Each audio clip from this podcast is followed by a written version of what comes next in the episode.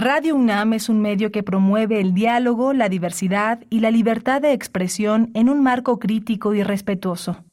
Los comentarios expresados a lo largo de su programación reflejan la opinión de quien los emite, mas no de la radiodifusora. Radio UNAM presenta Prisma RU. Una mirada universitaria sobre los acontecimientos actuales. Prisma RU. Relatamos al mundo.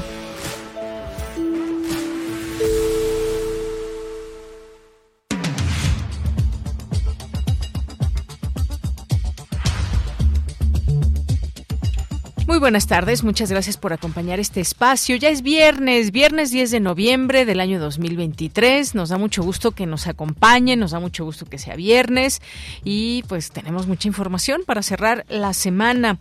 Le estaremos informando de lo que pasa en Morena, porque está ya revelando los nombres de sus candidatos a nueve, o estará revelando los nombres de candidatos o candidatas a nueve gubernaturas.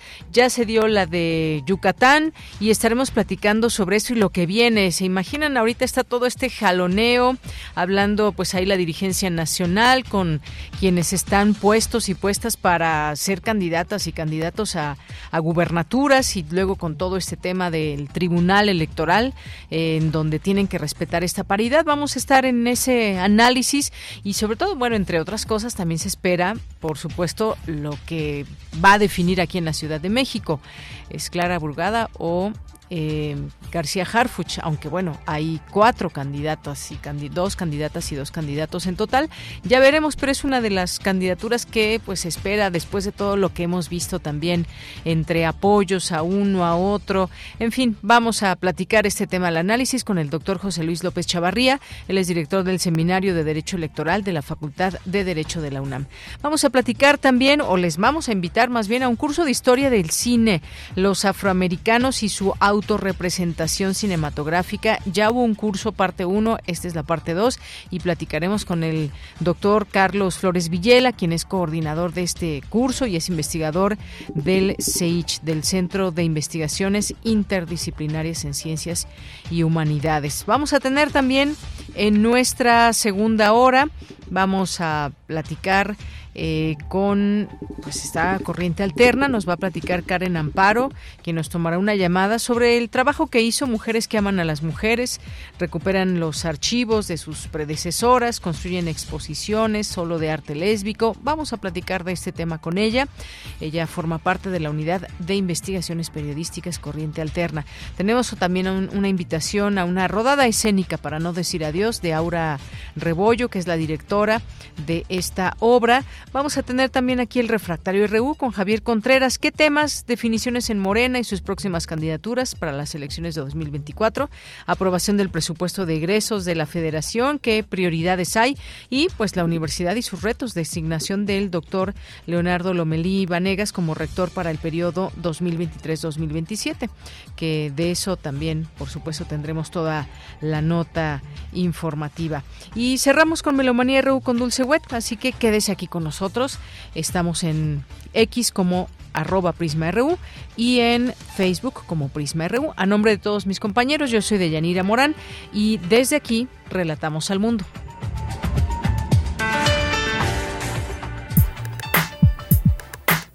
Relatamos al mundo. Relatamos al mundo.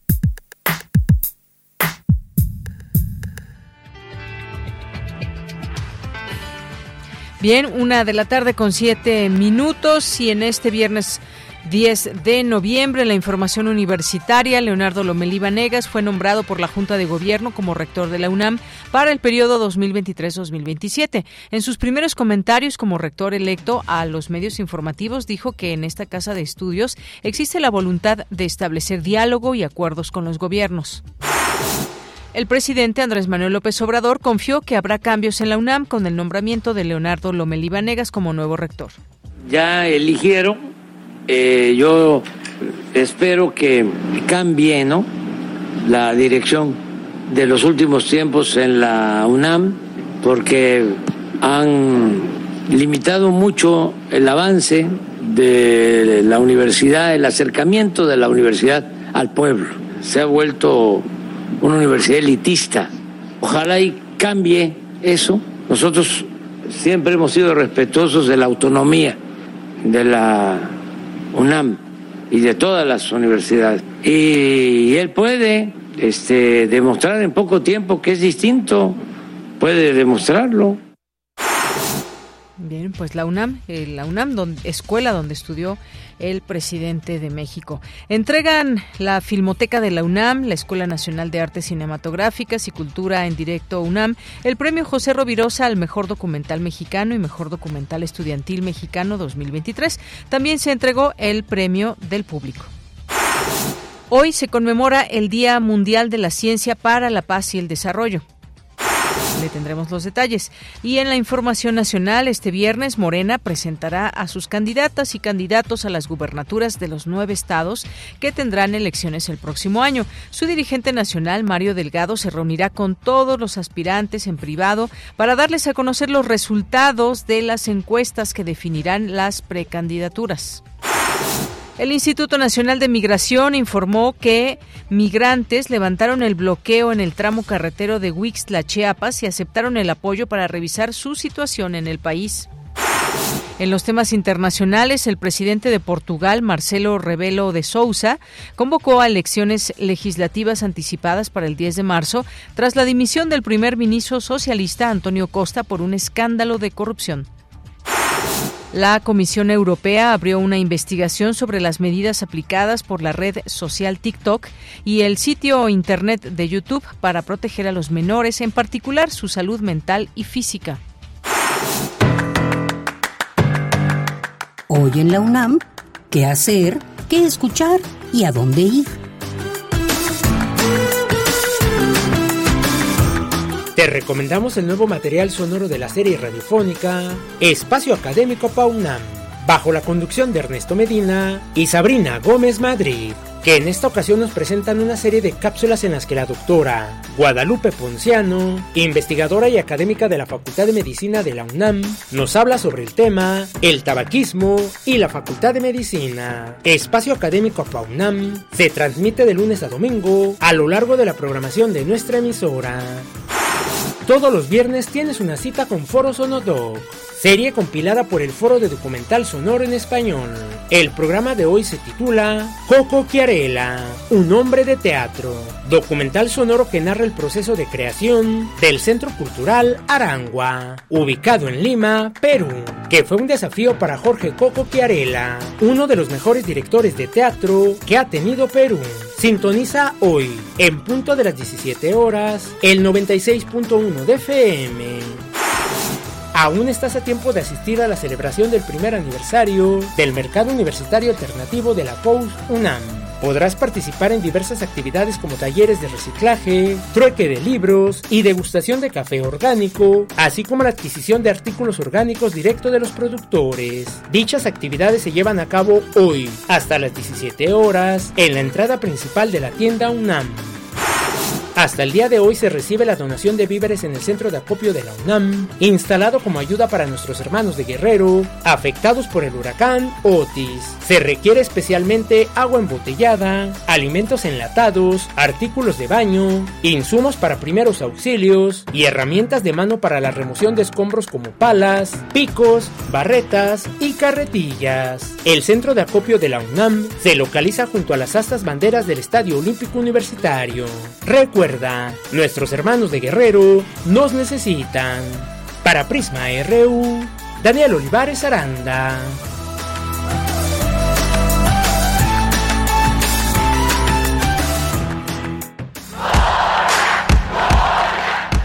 Campus RU.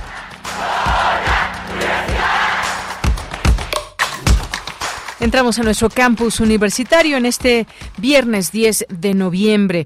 El licenciado en Economía y maestro y doctor en Historia, Leonardo Lomelí Negas, fue designado rector de la UNAM para el próximo periodo 2023-2027.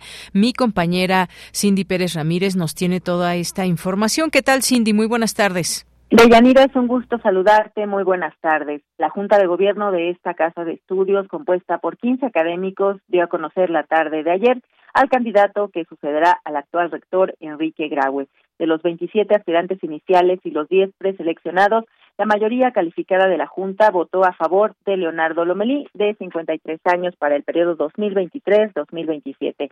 Kina Zabludovsky, presidenta en turno de la Junta de Gobierno, explicó que se evaluó minuciosamente la trayectoria y desempeño de cada candidato durante las entrevistas se consideraron la calidad y viabilidad de sus proyectos, así como su compromiso con la defensa de la autonomía universitaria y la libertad en la cátedra de investigación. De igual manera, reconoció el equilibrio entre las propuestas de cambio institucional con la estabilidad para que sigamos siendo una de las mejores universidades del mundo. Se valoró que el plan de trabajo considerara afianzar y promover la democracia universitaria a través de sus instancias colegiadas de participación, representación y deliberación. La erradicación de cualquier forma de violencia y discriminación y el papel de esta casa de estudios en el entorno nacional e internacional. Asimismo, aquilató las propuestas para mejorar los planes y programas de estudio de todos los niveles y modalidades, así como la investigación en los diversos campos de conocimiento. En sus primeros comentarios a los medios informativos como rector electo, el doctor Leonardo Lomelí Vanegas dijo que en esta casa de estudios existe la voluntad de establecer diálogo y acuerdos con los gobiernos. Yo creo que hay disposición al diálogo de parte del gobierno. El presidente de la República hizo esta semana una declaración en el sentido de que le interesa a la universidad y, y que le interesa al país y bueno, nosotros lo suscribimos y creo que hay un espacio para dialogar y para cooperar por el bien de nuestro país. Toda administración en una institución académica tiene que saber conservar aquello que forma parte sustancial de la institución, pero también debe de tener la sensibilidad de identificar los cambios y la forma de procesarlos, de procesarlos sin estridencias, de procesarlos de manera prudente, pero sí con la firmeza que permita que la universidad esté al día ante los retos que vemos en el país y en el mundo. Entonces, va a ser una gestión en la cual se dará continuidad a unas cosas, pero se deberán de emprender cambios también por el bien de la universidad. Con respecto a su nombramiento por parte de la Junta de Gobierno, Lomelí Vanegas destacó que su labor fue encomiable desde que se publicó la convocatoria para escuchar las voces no solo de los cuerpos colegiados, las comisiones, los campos foráneos y dio suficiente tiempo para que todas ellas fueran escuchadas y valoradas. Muy bien, Cindy, pues muchas gracias y buenas tardes.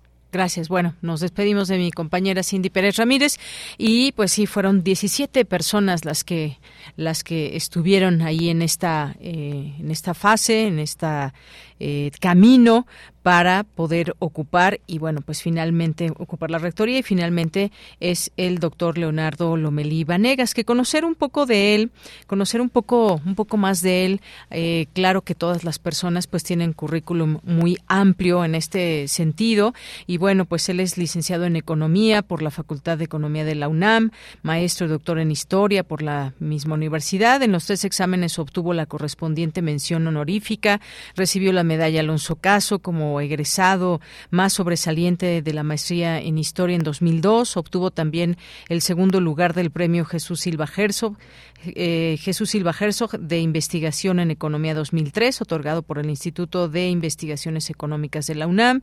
También en 2006 recibió el reconocimiento Distinción Universidad Nacional para jóvenes académicos en el área de docencia en ciencias económico-administrativas y en 2009 el mismo eh, reconocimiento ahora en el área de investigación en ciencias económico-administrativas. Eh, ha ejercido la docencia de manera ininterrumpida en la Facultad de Economía de la UNAM desde 1994. En ese año se incorporó como ayudante de profesor desde 1997 como profesor de asignatura interino y a partir de 2001 como profesor de asignatura B definitivo. Es profesor de tiempo completo de la Facultad de Economía y, como decíamos, actualmente también profesor eh, en esta facultad y, pues bueno, una larga trayectoria también. Es autor de cuatro libros, Liberalismo oligárquico y Política Económica, eh, la política económica y el discurso de la reconstrucción nacional. En fin, tiene pues ahí también muchos textos, ha dirigido tesis, ha compilado cuatro memorias de coloquios organizados por el Seminario Universitario de Cuestión Social, del cual fue secretario técnico. Y bueno, pues ya iremos también conociendo pues eh, lo que vaya a ser dentro de nuestra universidad, ya como escuchábamos en esta nota detallada de mi compañera Cindy Pérez Ramírez, pues eh, todos estos perfiles de entre los 17 que hubo, se eligió al doctor eh, Lomelí Vanegas, Leonardo Lomelí Vanegas. Y bien, pues le deseamos lo mejor a nuestra universidad. Nos vamos ahora con Dulce García. Está todavía Cindy Pérez Ramírez, me dicen en la línea telefónica. Cindy. Deyanira, así es, vamos a escuchar justo estas palabras que dio también el doctor Lomelí Vanegas respecto pues esta labor que hizo la Junta de Gobierno en materia pues de escuchar a todas las voces de la universidad. Vamos a escucharlo. Creo que fue un trabajo muy encomiable. Eh, a partir del 21 de agosto que se publicó la convocatoria, ellos hicieron un ejercicio inédito eh, de reunirse con cuerpos colegiados con los que anteriormente no se reunían y ha ido informando en cada etapa del proceso de cómo se ha desarrollado, cuál ha sido la participación. Creo que es un ejercicio que permite consolidar la forma de democracia que corresponde a una institución académica como es la Universidad Nacional Autónoma de México. Nuestra democracia consiste principalmente en ejercer la representación de los distintos sectores de la comunidad a través de los cuerpos colegiados, que son los que toman las decisiones más importantes de la institución, y escuchar a todos los sectores de la comunidad para tratar de construir consensos yo creo que ha sido una aportación muy importante. Creo que la Junta fue sensible y creo que, en el futuro deberemos de perseverar en este ánimo de apertura que ha mostrado la Junta, abriendo otros espacios para la expresión de la comunidad. Yanira, cabe señalar que también el doctor Lomelí Vanegas fue designado también por la Junta de Gobierno en 2010 como director de la Facultad de Economía y pues bueno, en 2015 fue secretario, bueno, denominado secretario general de esta Casa de Estudios por el rector Enrique Graue y pues bueno, se espera que el próximo 17 de noviembre el nuevo rector tome posesión. Claro que sí, Cindy. Muchísimas gracias por esta información. Muy buenas tardes. Muy buenas tardes. Y lo que podemos decir es que sí, fue un proceso arduo de la Junta de Gobierno, elegir entre estos 17 perfiles en estas distintas fases, todo un proceso que se fue dando y que además se informó paso a paso ahí en, los, en, en las páginas de nuestra universidad, en su página oficial, en donde nos pudimos dar cuenta de todo este proceso y conocer de cerca lo que iba sucediendo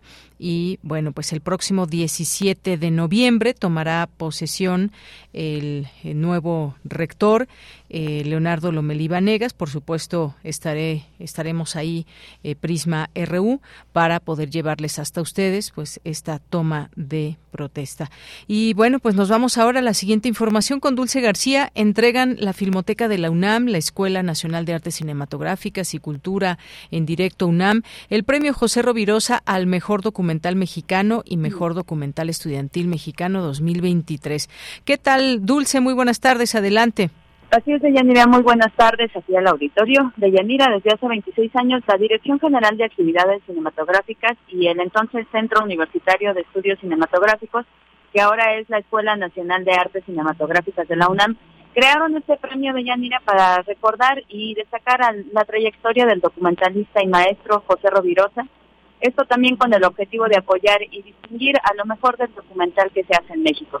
Además, desde hace 15 años se estableció también el premio a lo mejor de este género, realizado por estudiantes de nuestro país. Estos premios fueron entregados por el director de la Filmoteca de la UNAM, Hugo Villa, quien señaló durante la entrega de Yanira que dicho galardón es uno de los más longevos en reconocer al documental mexicano. Escuchamos. El propio maestro Rovirosa, además de eh, un universitario de excepción, eh, fue por supuesto un gran promotor y un gran productor y director de documental. A partir de 2008 se implementó también eh, una división en premios para que se premiara también a el género documental realizado por estudiantes. Y en 2019, como les contaba, se instauró el Festival José Rovirosa de Documental en Línea, que lleva también un premio. En esos 26 años de historia, el premio se ha convertido en uno de los más longevos que se otorgan al documental en México. En el 2023 recibimos 21 trabajos en la categoría mexicana, 26 más en la categoría de documental estudiantil. Y bueno, Deyanira, detallarle al auditorio que el premio José Rovirosa 2023 al mejor documental mexicano lo recibió el filme Mamá de Shun Zero, mientras que el de la categoría de mejor documental estudiantil 2023 lo recibieron, en donde se recibieron 26 trabajos, el jurado determinó otorgar el reconocimiento a Mira el cielo de Santiago Cermeño, mientras que el documental con más votos del público, estos fueron 1.528 votos de un total de 5.183, fue para Yo sentí su amor, que fue realizado por Víctor Estrada. Al respecto habla Mirna Ortega de Cultura en Directo UNAM. Escuchamos. Este año se llevó a cabo el quinto Festival José Rovirosa de Documental en Línea en conjunto con la Secretaría de Extensión y Proyectos Digitales de la Coordinación de Difusión Cultural de la UNAM y la Filmoteca de la UNAM. Se organizó en el sitio web culturaendirecto.unam.mx, que está vinculado a YouTube, para entregar por quinta ocasión el premio del público que se instauró por primera vez en el año 2019. Como parte de esta modalidad en línea, los 26 documentales inscritos en la categoría de Mejor Documental Estudiantil Mexicano fueron exhibidos en dicho sitio web desde el 2 y hasta el 30 de octubre del año en curso. Deyanira, con la entrega de este premio, la Universidad Nacional Autónoma de México reprenda su compromiso no solo con la formación de cineastas, sino también con el reconocimiento del género documental que se realiza en México. Esta es la información. Bien, pues muchas gracias, Dulce. Buenas tardes. Gracias a ti. Muy buenas tardes. Hasta luego. Continuamos. Prisma RU. Relatamos al mundo. Bien, y hoy un día importante eh, en, en, definiciones en el tema electoral, en el caso de Morena, vendrán también los ejercicios respectivos en los demás partidos, en la oposición y demás, pero pues los dirigentes de este Movimiento Nacional de Regeneración Nacional, Morena, eh, que es el partido en el poder, pues darán a conocer a las y los nueve coordinadores de defensa de la transformación para los estados en los que habrá elecciones en 2024. Se prevé que las personas que sean seleccionadas se conviertan en las y los candidatos de Morena para el siguiente año, que se celebrarán en la Ciudad de México, Chiapas, Guanajuato, Jalisco, Morelos, Puebla, Tabasco, Veracruz y Yucatán, que en el caso de Yucatán, bueno, pues se acaba de conocer, Joaquín Díaz gana la encuesta de Morena en Yucatán, pero falta todavía pues varios nombres y sobre todo entre ellos está eh, la Ciudad de México. ¿Quién será en la Ciudad de México? Y también, bueno, tienen que atender a lo que dijo el Tribunal Electoral en torno a la paridad de género. Hablemos con el doctor José Luis López Chavarría, él es director del Seminario de Derecho Electoral de la Facultad de Derecho de la UNAM. Doctor José Luis, muy buenas tardes, bienvenido. Buenas tardes, Deyanira, y como siempre, un gusto estar con tu importante audiencia. Muchas gracias, doctor. Pues, ¿cómo ve este proceso a través de encuestas y en donde pues se, se, se antoja que hay un jaloneo fuerte allá en Morena, como lo hay en estos temas políticos y electorales, para elegir a sus candidatas y candidatos? ¿Qué, qué se espera de este proceso?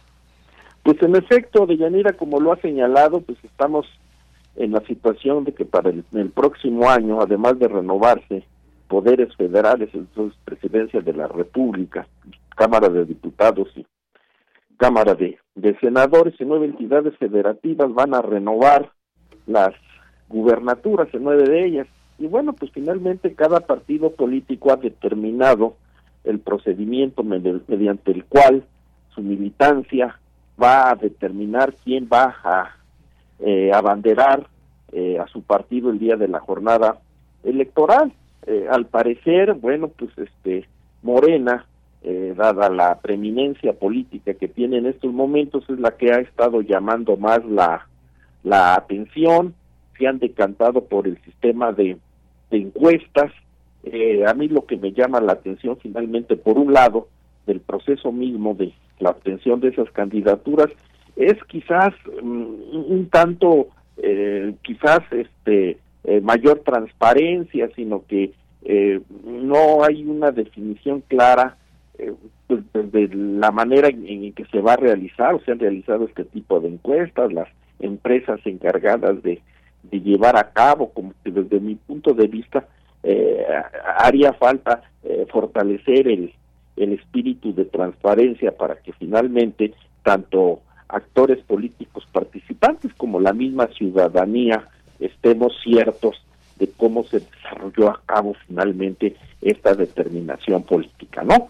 Y por otro lado, bueno, pues finalmente, eh, como se logre dar este tipo de, de, encuestas y, de resultados finales, pues estamos viendo que este eh, pudiera, ¿no? En un momento dado causar decisiones dentro del mismo partido Morena, ¿no? Inclusive ya hemos visto cómo en el estado de, de Morelos, ¿no?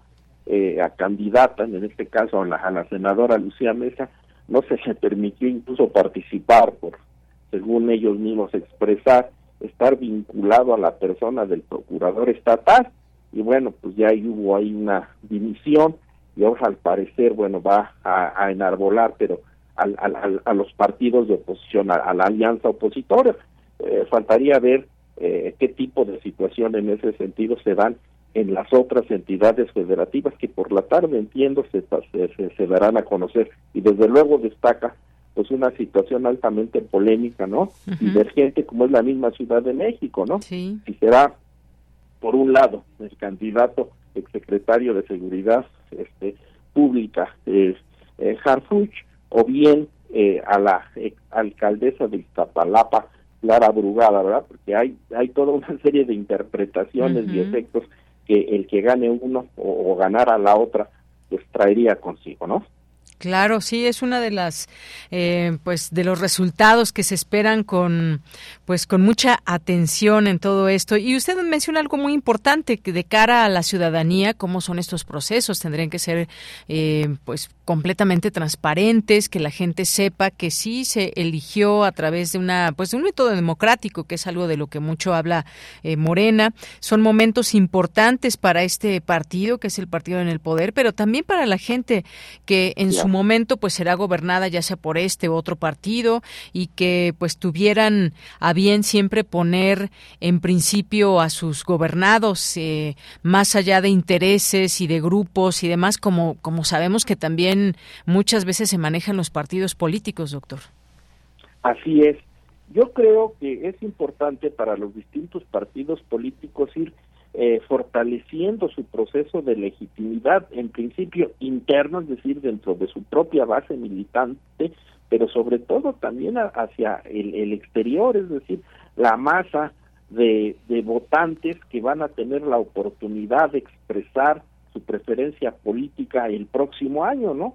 Y aquí yo quisiera, pues, este, eh, retomar un aspecto importante y me refiero al, a, ese estrato, a esa franja que es el sector de la juventud, ¿no? Que por vez primera va a poder este, expresar su derecho de sufragio, o que si bien ya lo ha expresado, pero cae dentro de esta franja juvenil, pues es importante, ¿no? Que los partidos políticos a través de su comportamiento electoral de transparencia democrática y posteriormente en, en la misma plataforma electoral y, principios electorales que ofrezcan, pues atraigan precisamente a los jóvenes. Yo veo eh, lamentablemente como esta franja de, de, la juventud, pues en estos eh, contextos de desarrollo democrático quizás sean eh, de las personas que luego son las que menos están interesadas en lo que significa la renovación de los cargos públicos, la expresión política de,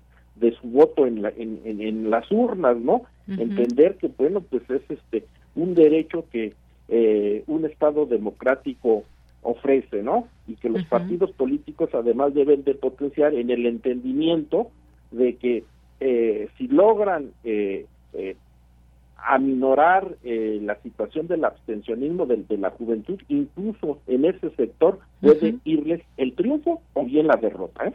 Claro, pues sí, vamos a, vamos a ir viendo cómo se definen estas candidaturas o eventuales candidaturas. Por lo pronto, doctor, la Comisión Nacional de Elecciones de Morena presentó los resultados de las encuestas del proceso interno para definir la Coordinación Estatal de Defensa de la Transformación en Yucatán, cargo que eventualmente se convertirá en la candidatura a la gubernatura. Y en esa entidad, Joaquín Díaz Mena, conocido como Guacho Díaz, fue el mejor posicionado, seguido por Verónica Camino Farjat. Claro. Bueno, pues es que como sucede tradicionalmente en las elecciones de tipo local, pues no representan lo mismo el, el, el, desarrollo y las condiciones electorales en las distintas entidades este, eh, federativas del país. Cada uno tiene eh, sus propios eh, actores políticos, sus propios grupos de poder, ¿no? Que finalmente son los que a través y de, de, acuerdos y, de negociaciones, pues serán los que en, enarbolen eh, este tipo de, de contiendas. Una cuestión que a mí también me parece importante es este el observar, sobre todo a, nivel local, que se van a llevar a cabo la renovación de gubernaturas, pero también de congresos locales y de diversos ayuntamientos, es preservar el, el, el, clima de, de, tranquilidad, de seguridad eh, pública y electoral, porque lamentablemente nos estamos enterando por los medios de comunicación como en varias entidades federativas eh, las situaciones están muy complicadas, ¿no? Nos enteramos de lo que está ocurriendo en Veracruz, en Zacatecas, en Michoacán, en Sinaloa. Entonces también en este tipo de prácticas electorales, si no eh, se garantiza y se pone atención en apaciguar y, y garantizar las condiciones mínimas de, de seguridad para que los procesos electorales puedan llevarse a cabo, podemos meternos en un en un grave problema, ¿no? Es decir, derivar hechos de, de violencia o hasta quizás derramamiento de sangre que desde luego nadie nadie desea, ¿eh? Pero pero pero así están puestos lamentablemente los contextos en que hoy en día estamos eh, presenciando. Así es, doctor. Pues bueno, ya veremos qué sucede a lo largo de este día en el caso de Morena, porque van a desahogar todas estas em, entidades. El dirigente Mario Delgado, pues dijo que va a ser, pues prácticamente durante el día. Solo se tendrá certeza de quién es el hombre y la mujer mejor posicionadas para cada entidad, pero insistió que va a ser hasta en la tarde cuando concluya la presentación de los resultados de las nueve encuestas y eh, cuando se aplicará la regla de género para tener a las cinco mujeres y cuatro hombres que eventualmente asumirán las candidaturas, así que los resultados estaremos a la expectativa y entre ellos, pues insistimos, la Ciudad de México es un, un punto muy importante porque también, pues como sabemos, la Ciudad de México ha cambiado en este tema em, de cómo ha elegido a sus gobernantes en las alcaldías y pues Morena en la última elección que hubo, pues perdió varias alcaldías, entonces, pues bueno, la configuración estará muy interesante también cuando ya se conozca tanto el candidato de Morena como de la oposición.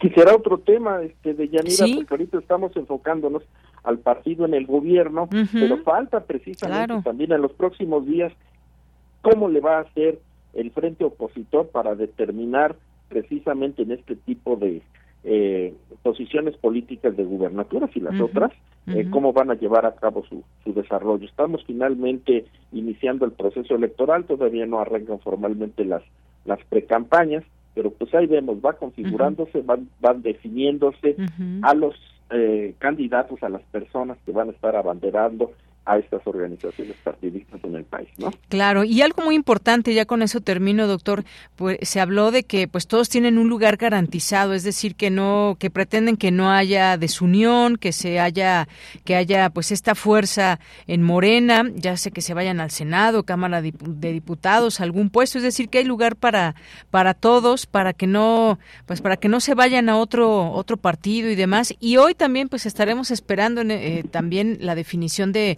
del propio Marcelo Ebrard, que pues aún de, bueno, es de, Morena, ha, estado en este partido, pero pues ya sabemos está en una definición de su futuro. Pero todos se quedarán en todo caso.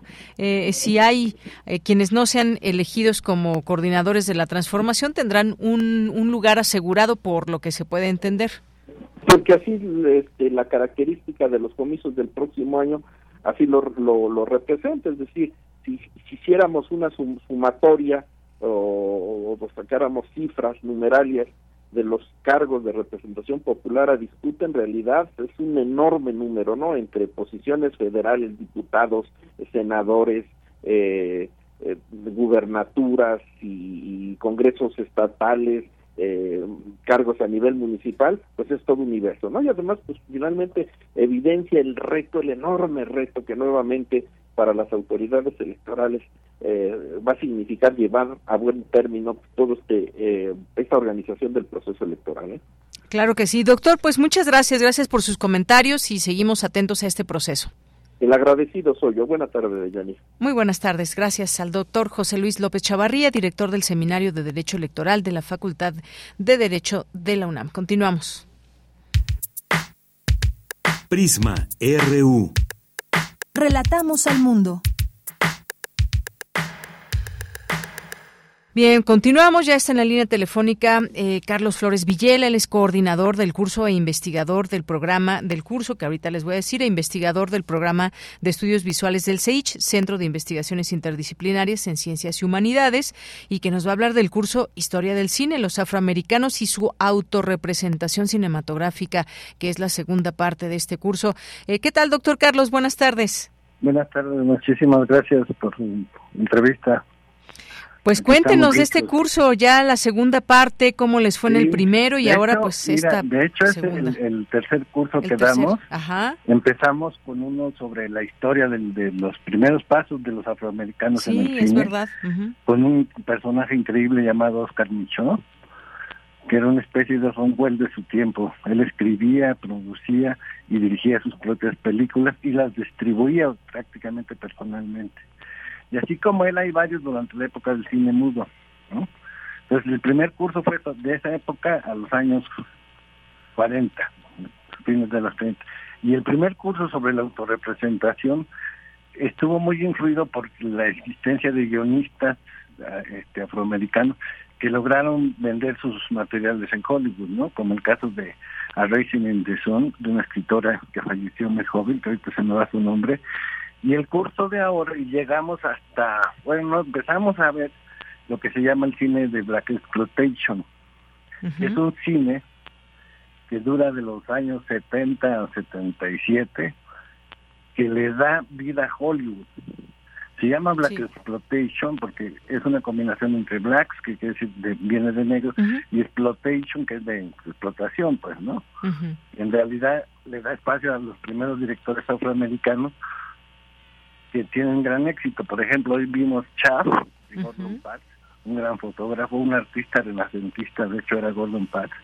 Y el semestre pasado vimos este la primera película de Millie Van Peebles y la primera película de Ossie Davis, que era Cotton Comes to Harlem, basada en una novela de Chester Himes, un escritor afroamericano de novelas policíacas. Con la idea de que justo ellos este, empiezan a mostrar cómo se ven a sí mismos a través del cine, ¿no? Y no es la visión clásica típica de Hollywood, ¿no? De los negros flojos, de los negros tontos, de personajes completamente secundarios, ¿no? Pues a partir de este periodo se da el inicio a un proceso que va a decaer a fines de los 70, pero que a partir de la llegada de gente como Spike Lee va a agarrar fuerza de una tercera oleada, digamos yo, de cine hecho por afroamericanos, donde ya hay más mujeres directoras como Julie Dash, como eh, Ava DuVernay, ¿no? que le han dado mucho más espacio al cine producido y interpretado por afroamericanos. Muy bien. Y, doctor, ¿cómo la gente que nos está escuchando, que se va interesando ya con esto que nos está comentando, eh, nos preguntaban por aquí si debieron haber hecho antes el curso 1, si tiene alguna continuidad y cómo se pueden inscribir? No, el curso 1 sí, ya, lo, hicimos el semestre pasado. Y este es el curso 2, pero sí vale la pena escribirse porque son bloques independientes lo que hemos logrado armar. Entonces, por ejemplo, el primer bloque que tenemos es este los Gordon Parks, porque Gordon Parks, este gran fotógrafo que filmó Chaff inicialmente, su hijo también se dedicó a hacer cine en, en los mismos años 70, ¿no? Aunque él falleció mucho muy joven, ¿no? Tenemos también otros materiales de sobre de Melvin Van Peebles, ¿no? Que estos tres, yo conozco Davis, son así los los mismos afroamericanos de ahora, los reconocen así como sus grandes antecedentes, ¿no? Los árboles protectores que han, bajo las cuya sombra han crecido ellos, ¿no?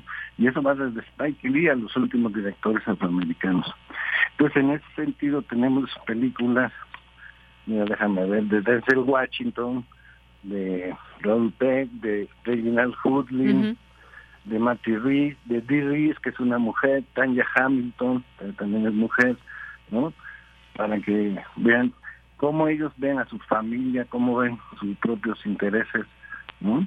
Así Son dos películas, una que vemos en, en, presencial y otra que tienen que ver en su casa y analizarla en su casa y la discutimos en la sesión siguiente. Y se pueden inscribir en cualquier momento. Pues ahí está, se pueden inscribir, ahí está la respuesta que le damos a nuestros radioescuchas que nos preguntaban si tenía esto continuidad, pero se ve aparte, se pueden inscribir, por supuesto. ¿Cómo lo pueden hacer? ¿A través de la página del SAGE, doctor? A través de la página del SAGE o a mi correo que es charvillela.gmail.com. Nada más este, me escriben yo les envío el cartel y el programa del curso para que lo vean detenidamente y se decidan a venir y ya estamos listos y empezamos de 9 de la mañana a 2 de la tarde por lo general. Bueno, varía, ¿no? Porque también varía por la discusión que se arma en el curso, ¿no? Claro. Podemos salir un poco más temprano, un poco más tarde, pero sí la idea es empezar 9, 9 y cuarto, hacer la exposición del tema, ¿no? Hacer la, introducción de la cinta que vamos a ver ahí en clase, verla y discutirla con, con los alumnos. Perfecto, pues además dejamos toda la información ya en nuestras redes sociales para que puedan consultarla. Y pues le deseamos mucha suerte y que mucha gente se inscriba y conozca más de esta historia del cine, los afroamericanos y su autorrepresentación. Y pues bueno, nada, gracias doctor. No, gracias a ustedes y además de veras es una historia maravillosa. O sea, Mauricio Sánchez y yo que somos los que hemos estado organizando esto, estamos maravillados con todo lo que hemos aprendido y descubierto de estos personajes. ¿eh? Así es. Y muchísimas gracias a ustedes y a todo el auditorio de Radio UNAM. Y feliz fin de semana. Igualmente para usted, doctor Carlos. Muchas gracias y buenas tardes. Hasta luego. Hasta luego. Fue el doctor Carlos Flores Villela quien coordina este curso. También le mandamos un saludo al doctor Mauricio Sánchez y bueno, pues también es investigador del programa de estudios visuales del SEICH, del Centro de Investigaciones Interdisciplinarias en Ciencias y Humanidades. Este curso, Historia del Cine, los afroamericanos y su autorrepresentación cinematográfica, ya este curso 2 y toda la información en nuestras redes sociales y también pueden entrar a la página del SEICH para ver cómo se inscriben y todo lo que tenga que ver con el curso. Continuamos. Tu opinión es muy importante. Escríbenos al correo electrónico prisma.radiounam@gmail.com.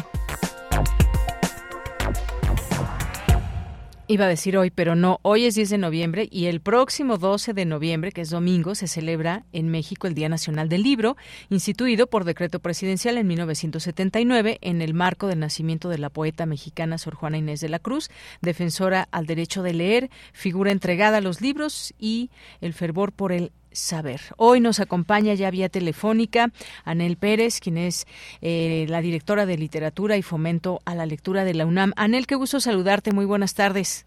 ¿Cómo estás, querida Deyanira? Yo encantada de estar contigo y, por supuesto, en mi queridísimo Radio UNAM.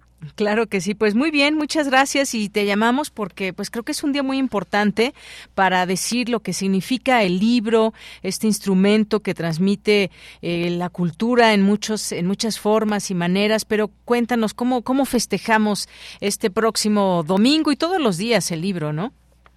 Pues leyendo. Claro. leyendo, pero no solo. Este, bueno, antes que nada, sí, efectivamente es un día que nace de la propia Sor Juana, que, que siempre es así como emblemática, autora mexicana, por supuesto, pero que nos extiende la invitación a pensar en, en las propias mujeres, no solo autoras, sino ilustradoras, editoras, traductoras y todo lo que esté en este mundo maravilloso del libro que, que tiene que ver con el mundo editorial pero sobre todo con el mundo de una figura fundamental que son los lectores y las lectoras.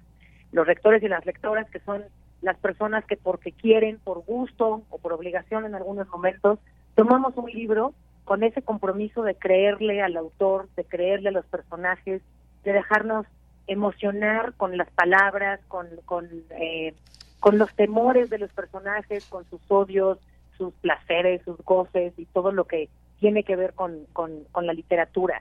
Pero quisiera decirte, Deyanira, que aquí en, en la UNAM, en la Dirección de Literatura y Fomento de la Lectura, estamos festejando también la lectura no solo literaria, y eso es muy importante. De pronto pensamos que leer es solamente leer novela o leer poesía o los géneros literarios, y se nos olvida que en esta universidad se lee todo, se lee la música, se leen los rayos X, se leen los planos celestes, ¿no? Hay miles, eh, miles y miles de maneras de leer y eh, yo te quiero comentar dos festejos que tenemos, bueno, tres. El primero es el día de mañana, que vamos a justamente hacer una lectura muy extraña de un libro muy particular. es el libro del doctor Atli, que escribió en 1950, cuando estaba todavía muy joven, este libro de 1900, en 1943 en realidad nació o empezó a nacer el volcán Paricutín.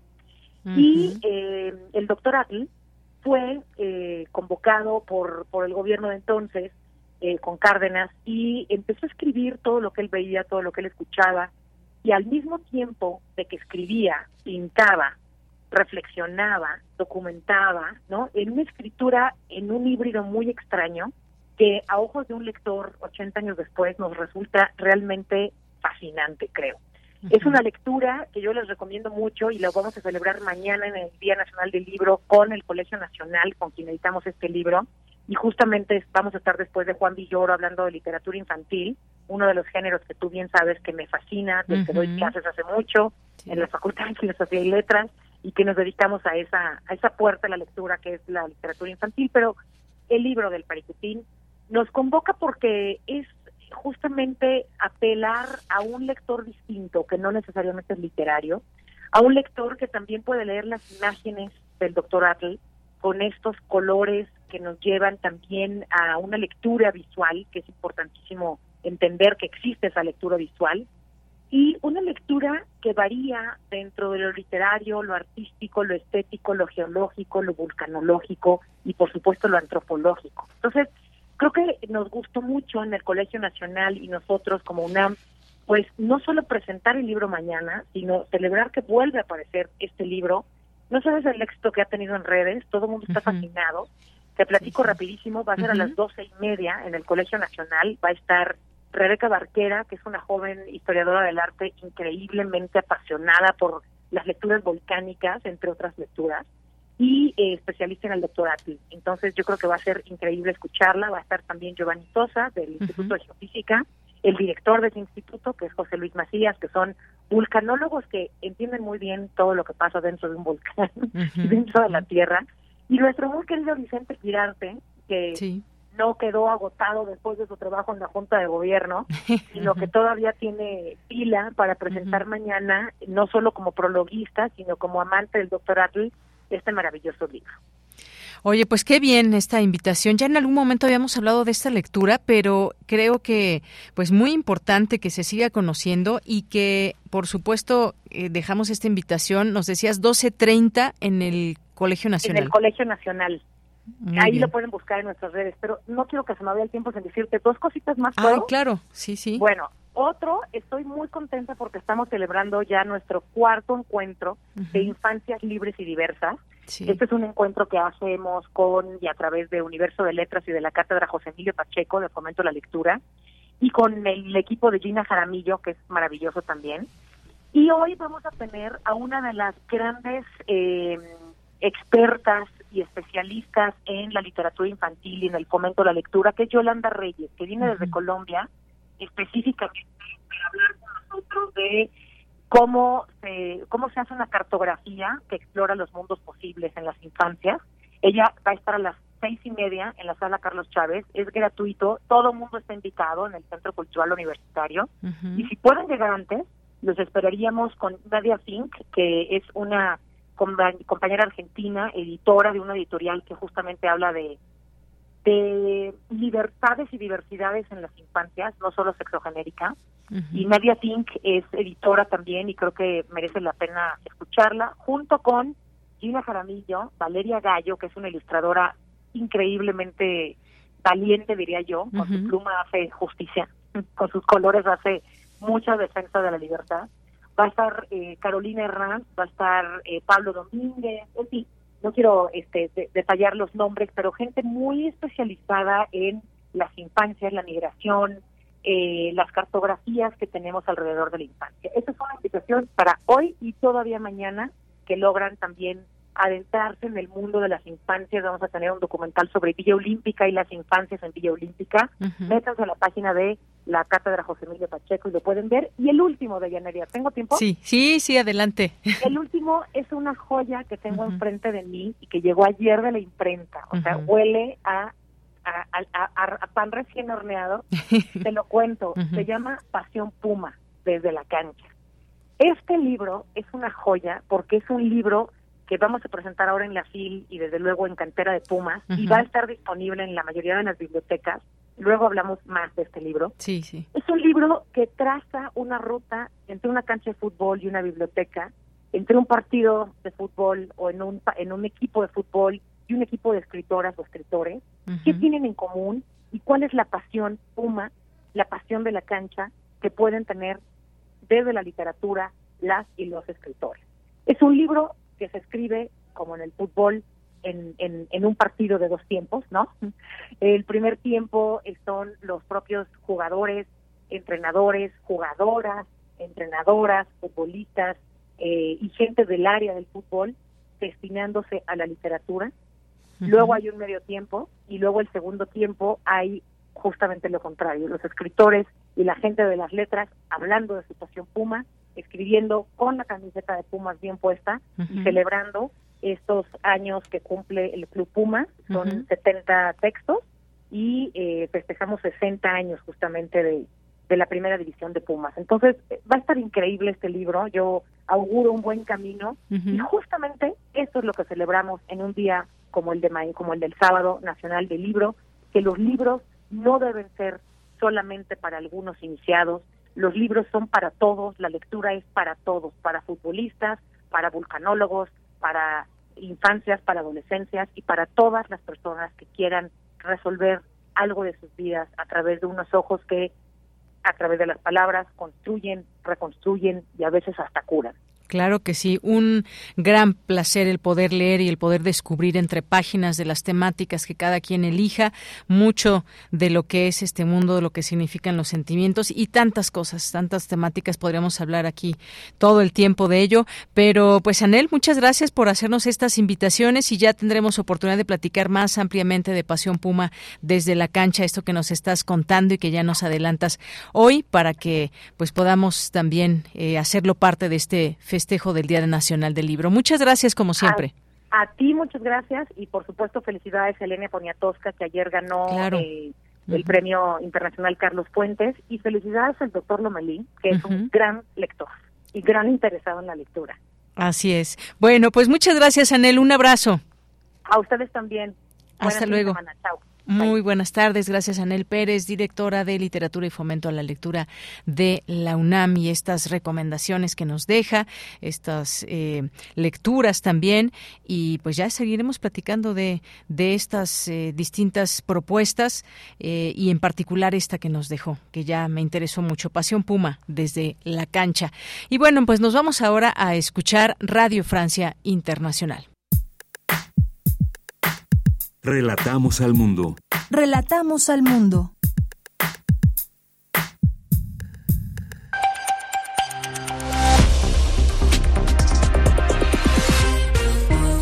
Bienvenidos al flash informativo de Radio Francia Internacional. Hoy es viernes 10 de noviembre. En los controles técnicos nos acompaña Carmen Pételo. Vamos ya con lo más importante de la jornada.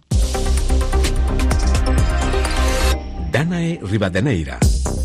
La masacre tiene que parar en Gaza, así lo dice el jefe de la Agencia de la ONU para los Refugiados Palestinos, la UNRWA. Declaraciones que llegan después de que 13 palestinos murieron tras un nuevo bombardeo israelí contra el mayor hospital del enclave.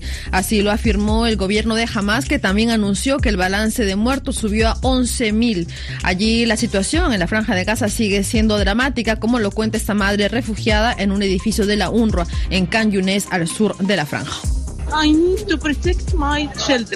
Tengo que proteger a mis hijos. Es lo único que quiero.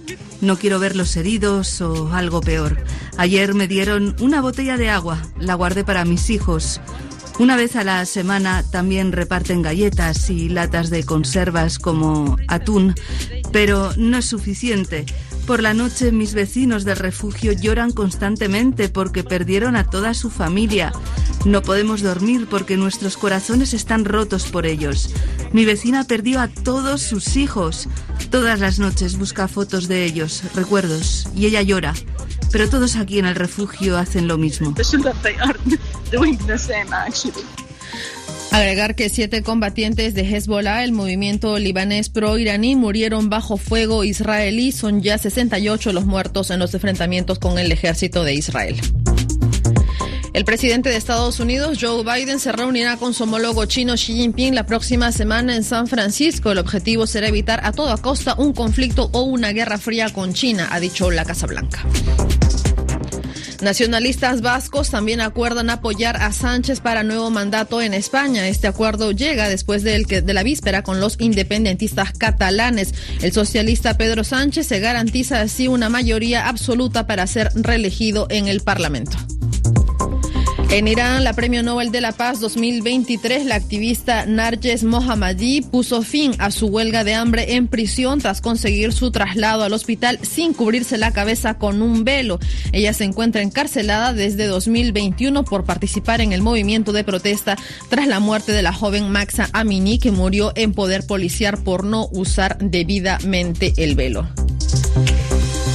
La crisis de derechos humanos se agudiza en Nicaragua, así lo dice la Comisión Interamericana de Derechos Humanos. Se han registrado más de 2.000 personas detenidas desde 2018.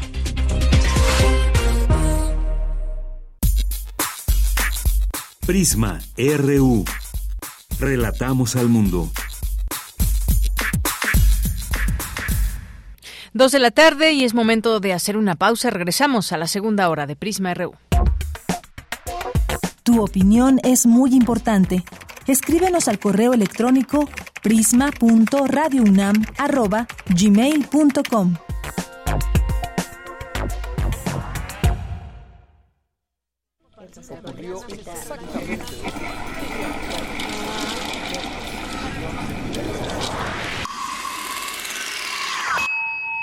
XEUM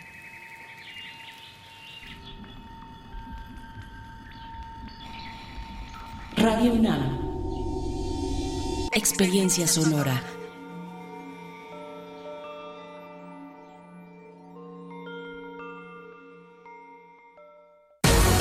Lo social, lo político, lo económico, lo cultural son fenómenos que nos competen a todas y a todos.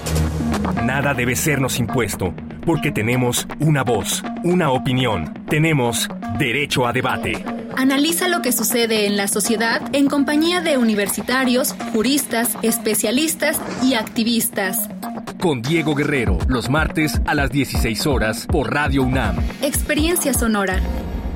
Mensaje dirigido a militantes, simpatizantes y Consejo Nacional de Morena. Con los gobiernos de Morena en la Ciudad de México, estamos haciendo realidad la cuarta transformación. Las y los estudiantes de preescolar a secundaria pública tienen una beca mensual. Hay nuevas preparatorias, universidades, hospitales, parques e internet gratis en toda la ciudad. Tenemos un mejor transporte público, digno, accesible y de calidad. Y la seguridad está en su mejor momento. Vamos por el camino correcto. En la Ciudad de México, la esperanza nos une. Morena, la esperanza de la Ciudad de México. Nos prometieron una ciudad de vanguardia y nos dieron puro cuento.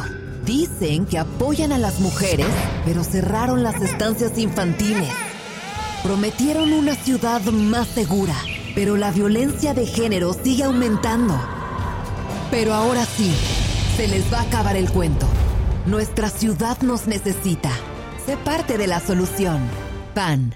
Ciudad de México. Mensaje dirigido a la militancia y simpatizantes del PAN. Pásale, pásale, güera, güera, güera, güera, güera, güera, güera. ¿Y en tu comunidad cómo suenan los pregones? Concurso de Registro Sonoro Pregones 2023. Haz una o varias grabaciones de los pregones de tu comunidad y compártelas a través del mapa sonoro de México. ¡Tacos, tacos de canasta! Consulta las bases en mapasonoro.cultura.gov.mx. La Fonoteca Nacional y el Centro de Cultura Digital convocan. Habla Alejandro Moreno, presidente nacional del PRI. Cuando en los gobiernos priistas impulsamos el turismo, no pensamos en el partido, pensamos en México. Cuando creamos el Infonavit, no pensamos en el partido, pensamos en tu patrimonio. Cuando creamos el sistema de becas para estudiantes, no pensamos en el partido, pensamos en tu superación. Los priistas no somos perfectos, pero damos resultados y sabemos gobernar. Propaganda dirigida a militantes y simpatizantes del PRI. Mensaje dirigido a militantes, simpatizantes y Consejo Nacional de Morena. Con los gobiernos de Morena en la Ciudad de México, estamos haciendo realidad la cuarta transformación. Las y los estudiantes de preescolar a secundaria pública tienen una beca mensual. Hay nuevas preparatorias, universidades, hospitales, parques e internet gratis en toda la ciudad. Tenemos un mejor transporte público, digno, accesible y de calidad. Y la seguridad está en su mejor momento. Vamos por el camino correcto. En la Ciudad de México, la esperanza nos une. Morena, la esperanza de la Ciudad de México. Es muy tedioso hacer siempre lo mismo. No dejes que el aburrimiento apague tu imaginación. Escucha Escaparate 961 con los eventos culturales del momento. Viernes a las 15:15 horas por Radio UNAM. Entretenimiento y cultura. Radio UNAM. Experiencia sonora.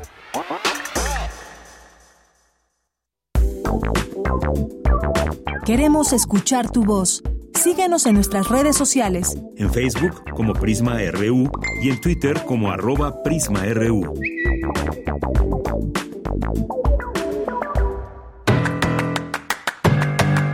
Mañana en la UNAM, ¿qué hacer? ¿Qué escuchar? ¿Y a dónde ir?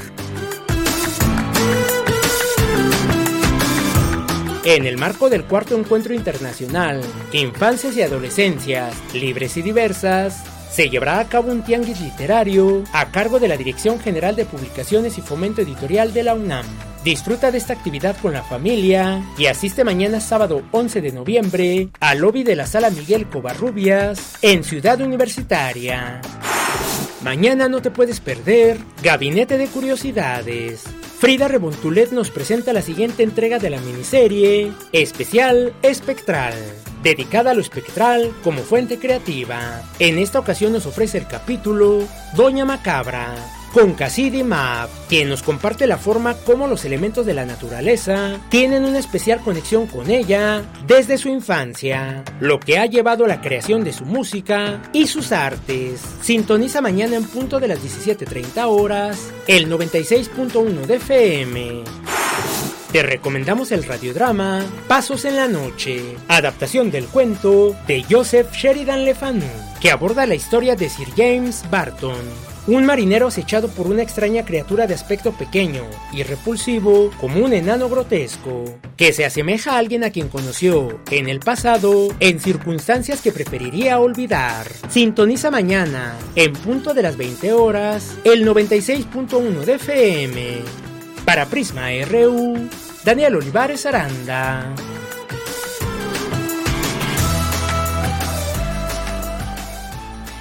Estamos de regreso en la segunda hora de Prisma RU. Gracias por seguir sintonizando el 96.1 de FM de su radio o sintonizarnos también a través de www.radio.unam.mx o alguna otra plataforma a través de la cual nos estén escuchando aquí en la Ciudad de México, en cualquier parte del país o en el mundo.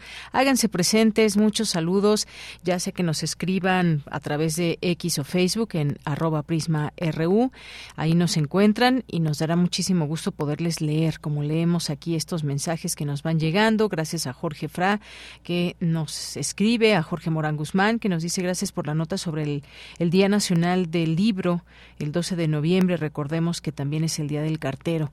Ah, pues muy bien, muy bien, recordando, recordándonos este dato, eh, Jorge, que pues bueno, los carteros que tienen un poco menos de trabajo que antes, ¿se acuerdan? Antes escribíamos las cartas en lugar de correos electrónicos, si teníamos alguna eh, sobre todo, por ejemplo, algún amigo, amiga en el extranjero, pues ahí recurríamos al, eh, pues a enviar la carta con su timbre postal, acudir a la oficina, cuánto te cobran, cuántos sellos, en fin, era toda, todo un mundo también aquello. Gracias, Jorge, por recordarlo. César Soto nos dice, mucha suerte y éxito la designación del nuevo rector, doctor Leonardo Lomelí, para afrontar las necesidades y proyectos de la UNAM. Gracias, Jorge también nos escribe. Veremos cómo se desarrolla la equidad de género en Morena. Gracias por la nota del premio José Rovirosa.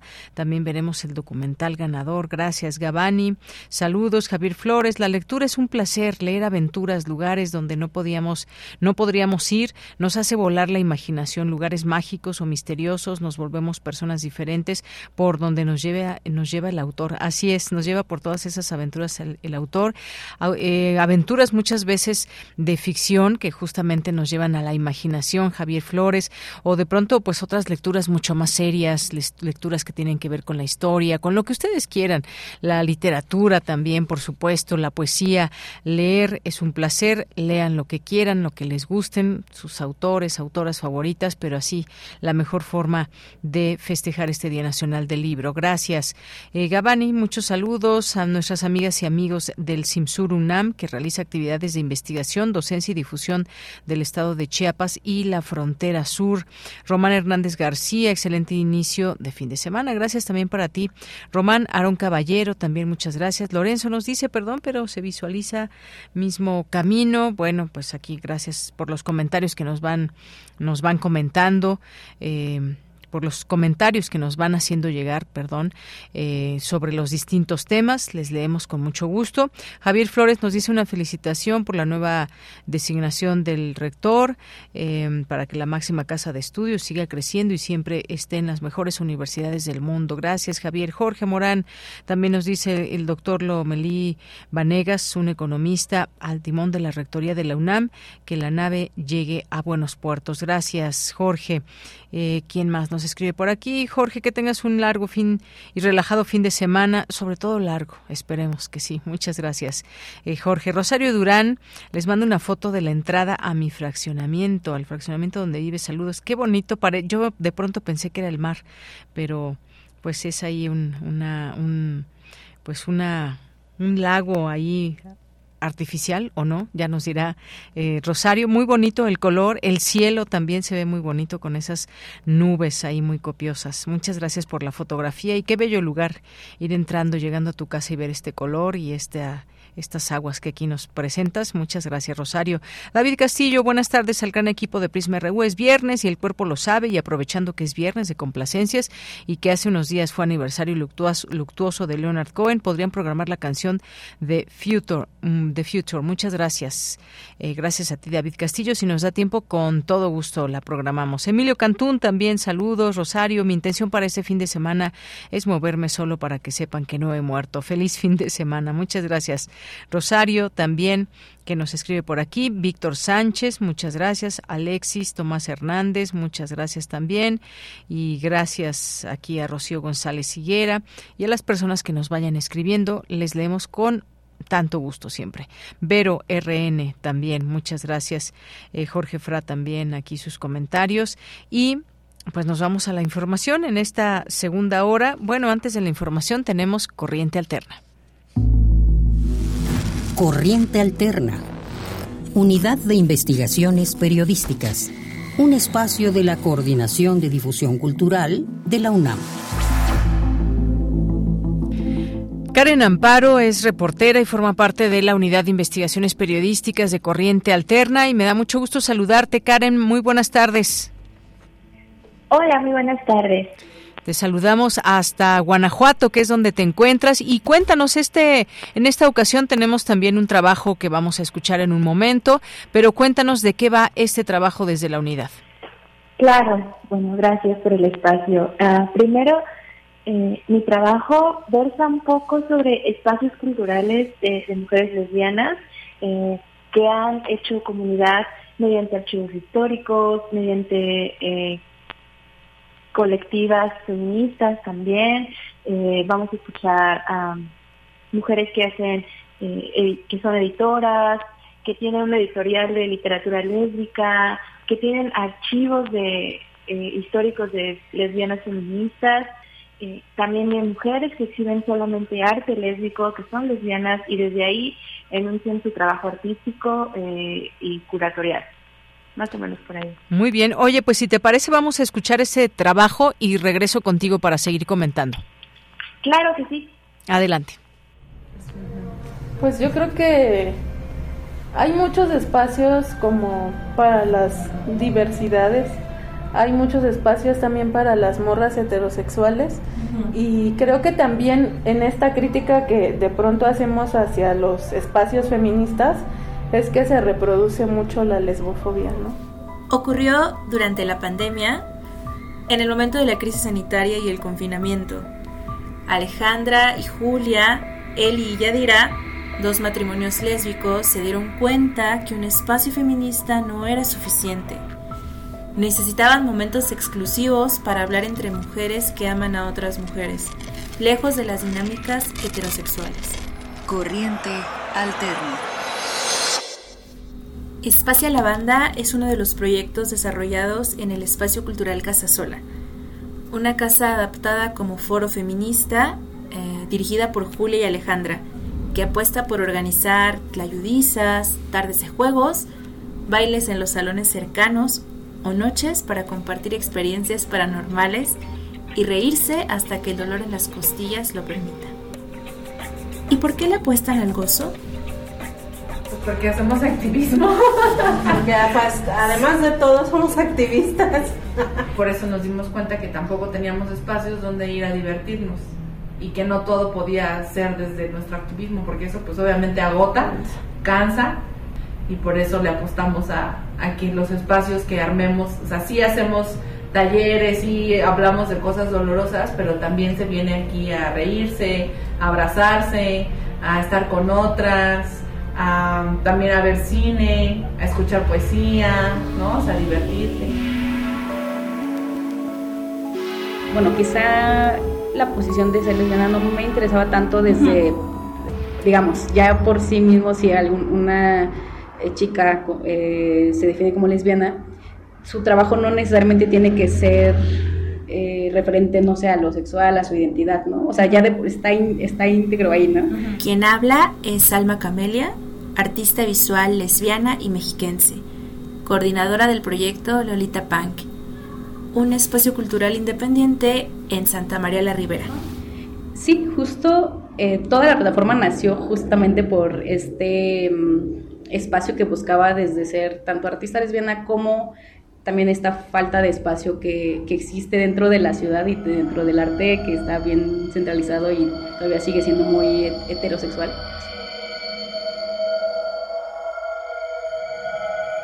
Eh, nosotras estamos ahí, pero somos unas mujeres que no estamos enfocadas a, a mantener cercanía o relaciones de vida con los hombres y obviamente eso atraviesa nuestra sexualidad. Mariana Pérez Ocaña tiene 55 años. Es fundadora y directora de la prensa editorial Lesbos, dedicada a la publicación y edición de literatura lésbica desde 1994. Sí, las, para las mujeres en general, heterosexuales y bisexuales, ha sido difícil eh, visibilizar su propia historia para las mujeres lesbianas, que además no estamos centradas en la masculinidad, pues resulta todavía más complicado.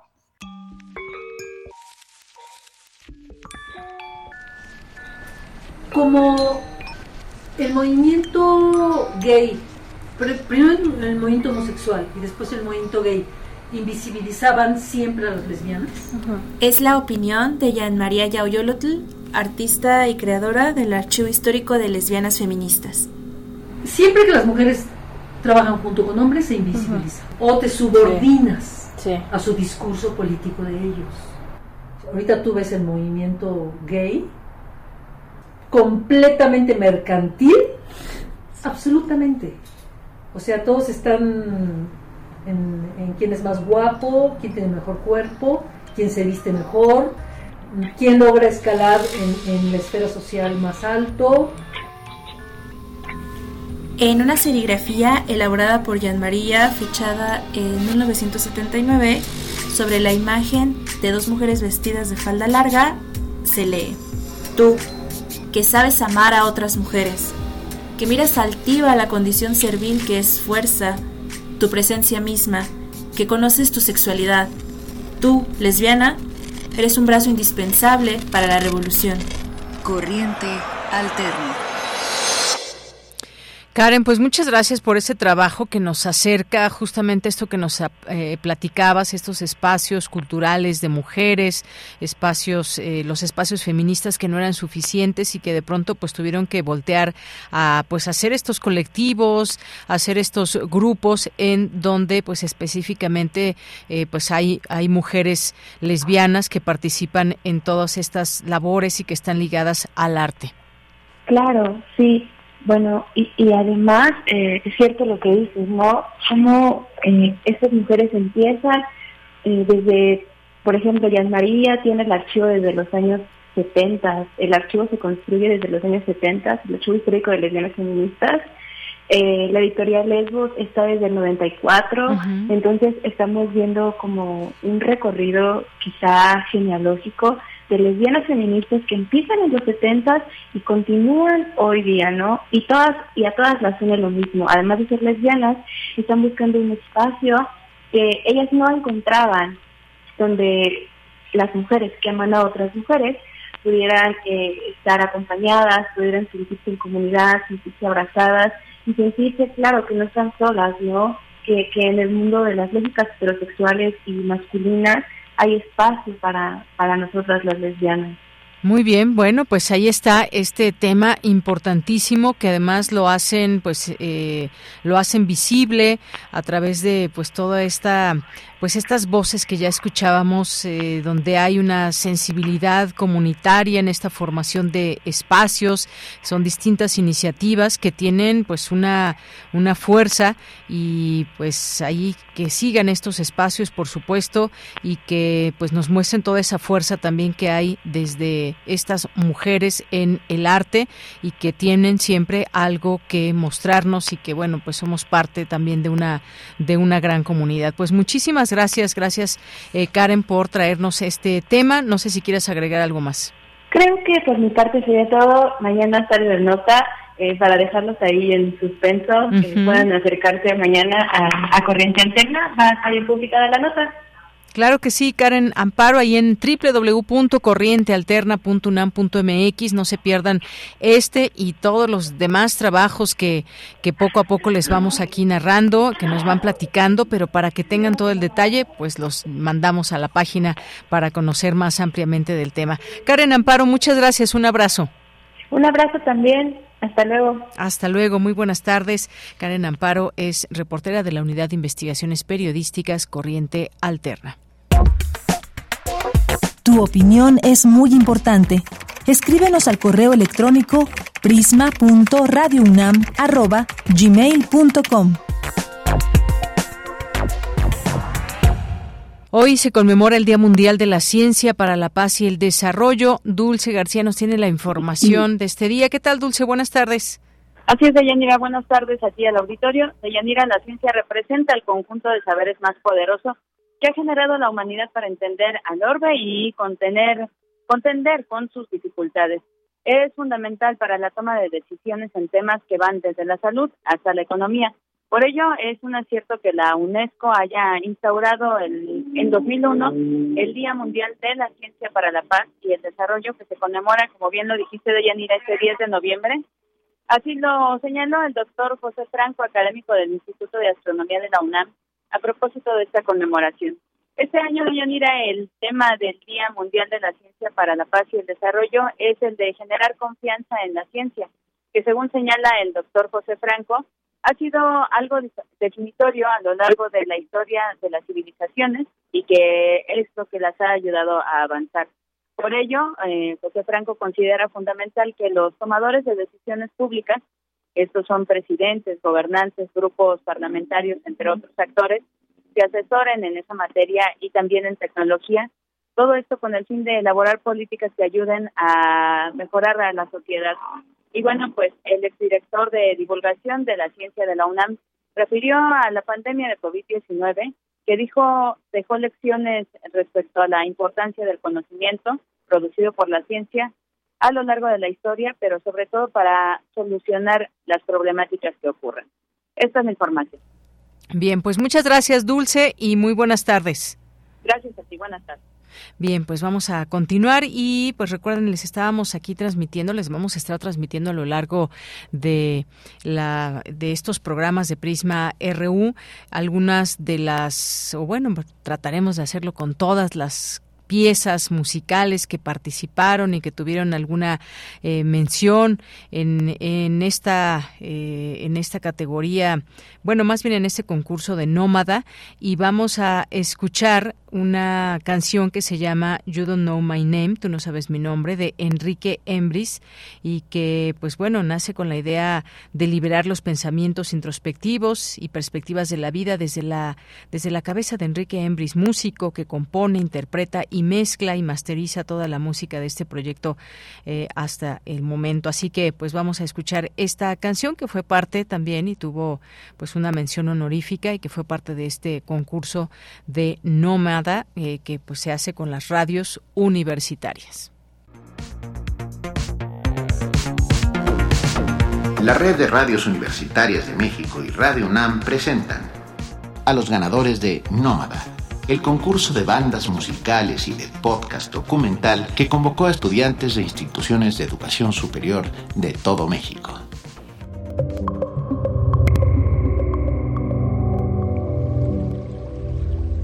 Mención honorífica en la categoría musical para You Don't Know My Name de Enrique Embris del Instituto Tecnológico de Estudios Superiores de Monterrey.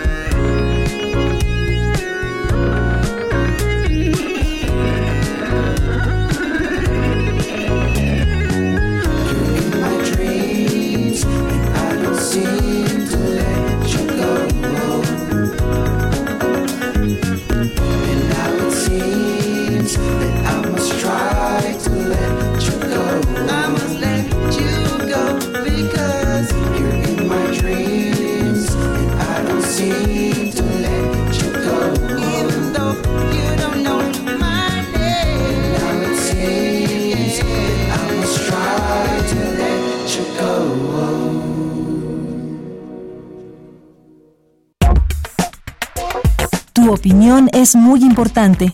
Escríbenos al correo electrónico prisma.radiounam@gmail.com.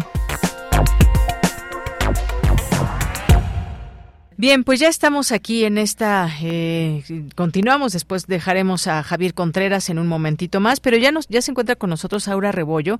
Ella es directora de Rodada Escénica, para no decir adiós, y llegó, por supuesto, en su bicicleta. Pero ¿de qué trata eso? Bueno, antes que otra cosa, bienvenida, Aura. Buenas gracias, tardes. Gracias, buenas tardes. Bien, pues cuéntanos, ¿qué, ¿de qué trata esta Rodada Escénica, para no decir adiós? Um, es un. Es una especie de teatro en bici. que puedo decir que es una intervención escénica Sí. Eh, donde hablamos, es, es como una ofrenda, es en homenaje a las bicicletas blancas, que son las que se colocan cuando un ciclista o este muere en la Fíjate, ciudad. perdón que te interrumpa, y una amiga me preguntó en algún momento, ¿te has fijado que en algunos cruceros, en algunos lugares están unas bicicletas blancas? Y, y no sabía por qué, ya le expliqué, pero que son los lugares donde desafortunadamente pues ha perdido la vida alguna persona ciclista. Sí, exactamente. Y entonces este proyecto nació justamente porque nosotros somos un colectivo escénico, pero yo particularmente hace 17 años que agarré la bicicleta, la empecé a agarrar como mi medio de transporte, cada vez un poco más, un poco más, hasta que ya lo es, pero de hace mucho tiempo.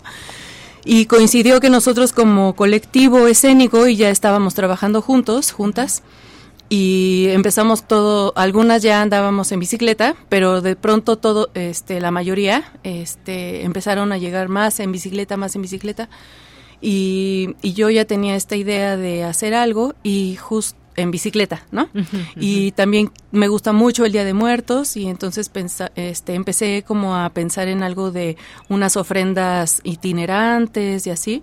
Pero justo a raíz de la pandemia yo sentí eh, que estábamos todavía más en riesgo que antes, porque sentía que antes ya como que se estaban habituando un poco a la presencia ciclista. Sí. Y des- de pronto pandemia y fue así todo un caos y, y las cifras no mienten porque sí aumentó el porcentaje de, de mortalidad y de en general de accidentes viales a raíz de la pandemia. Entonces yo empecé a sentir miedo, cosa que no me gustó y, y entonces dije, claro, es que todo el tiempo estamos en en peligro, esto cada vez está más, más intenso, ¿no? O sea, la convivencia en las calles.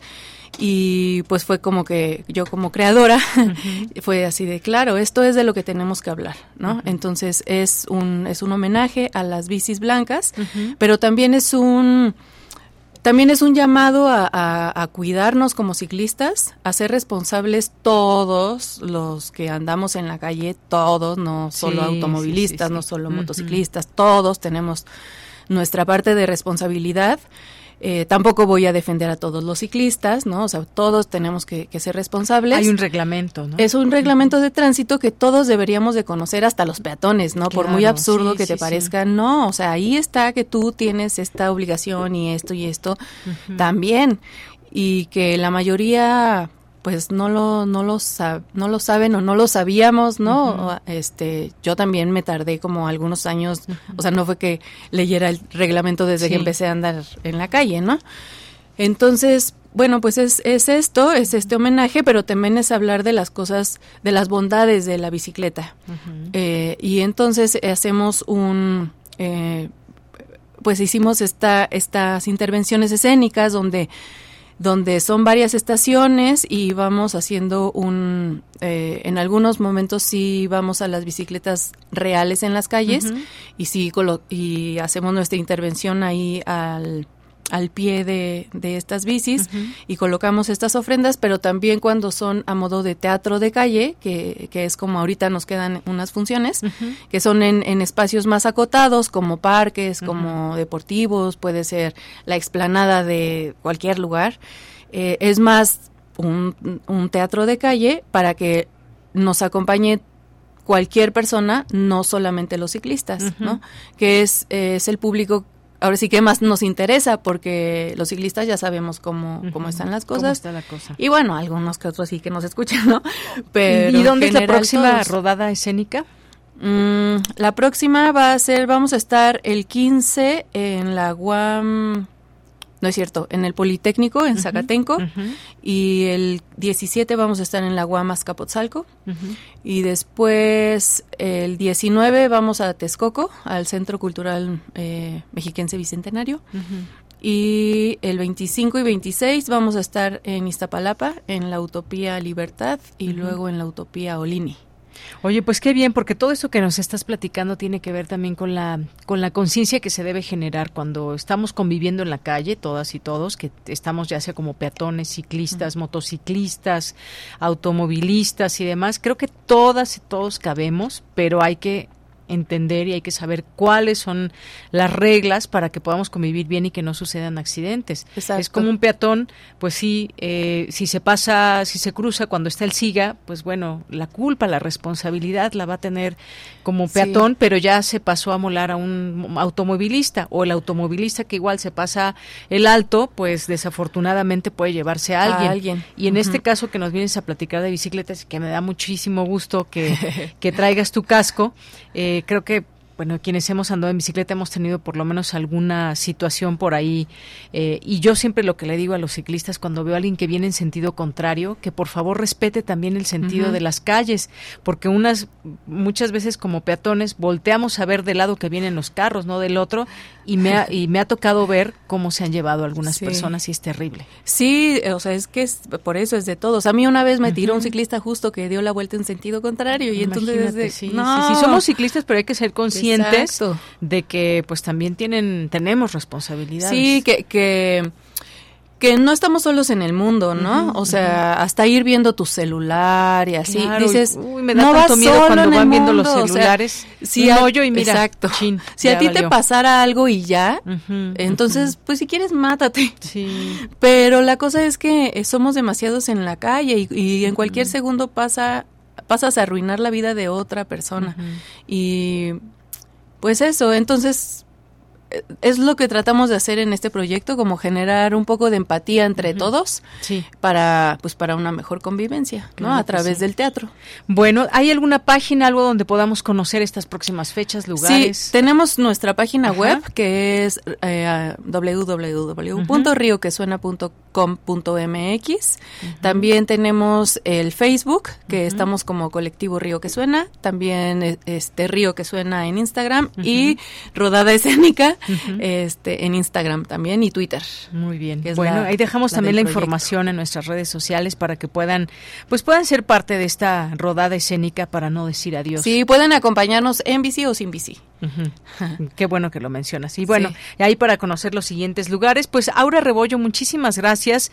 Eh, eres directora de esta rodada escénica para no decir adiós. Te deseamos lo mejor y mucho éxito en este proyecto y sobre todo en tus andanzas por esta ciudad tan caótica. Muchas gracias. Ojalá que puedan acompañarnos. El año que viene vamos a estar en el CCU, en el Centro Cultural Universitario también. Qué bueno. Bueno, pues ahí seguimos recordándole a nuestro público. Muchas gracias. Gracias. Hasta luego. Gracias, Aura Rebollo. Continuamos. Colaboradores RU. Análisis. Con Javier Contreras.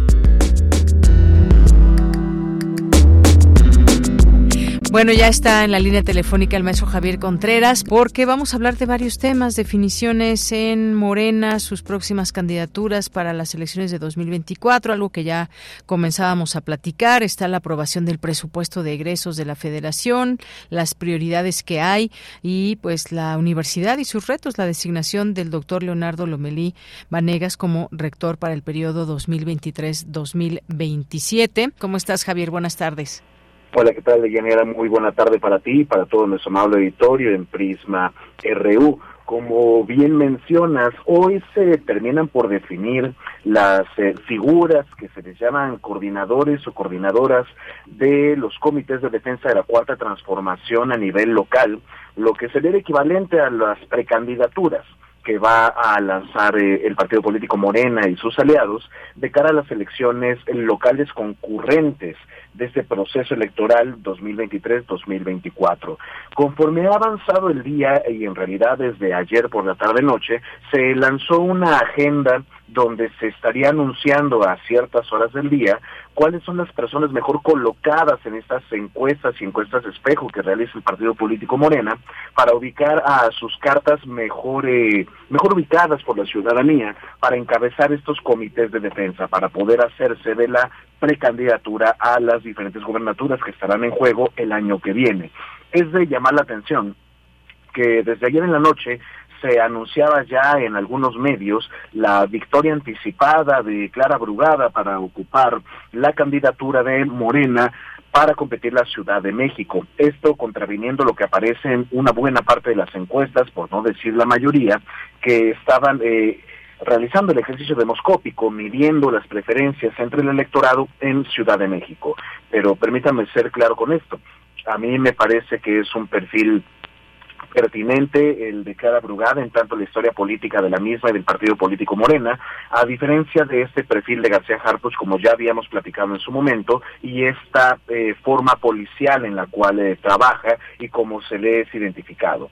Más allá de particularizar la discusión o el tema respecto de Ciudad de México, se han lanzado ya las noticias de quiénes son las personas mejor ubicadas para Yucatán eh, y en el caso también de Veracruz, donde destaca la figura de la exsecretaria de Energía, Rocío Nale estas eh, candidaturas, o mejor dicho, estas personas que aspiran a convertirse en candidato o candidato de Morena para las elecciones locales, todavía no se terminarán de definir por estas encuestas, sino que también se tendrá que esperar al criterio de paridad que fue aprobado por las autoridades electorales de este país para que determinen cómo van a colocar a sus cartas para echarlas a competir, es decir, nombrar a cinco mujeres y a cuatro hombres para competir las gobernaturas del año que viene. Esperemos que para las seis de la tarde, supuestamente, se estarán dando los anuncios definitivos por parte de la presidencia del partido político Morena para anunciar a las personas definitivas que ocuparán estos cargos eh, de representación dentro de su instituto político.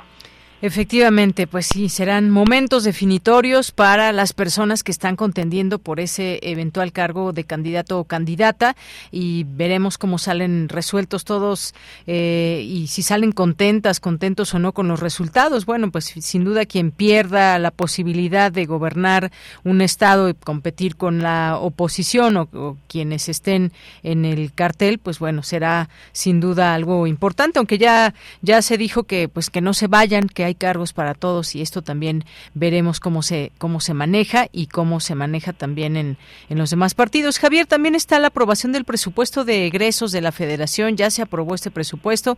¿Qué prioridades hay? ¿Cómo lo viste? Y bueno, esa insistencia de que de que existiera también etiquetado para Acapulco, pero de pronto algunas propuestas pues muy, ¿cómo podríamos decirlas? Pues que no se esperaban, quizás como, como Moreira que dijo que eh, del, de todo lo que se va para el Fobaproa, pues se destine a Acapulco. Imagínate que se deje de dar ese dinero que, pues bueno, en otros sexenios se aprobó y que seguimos pagando los mexicanos.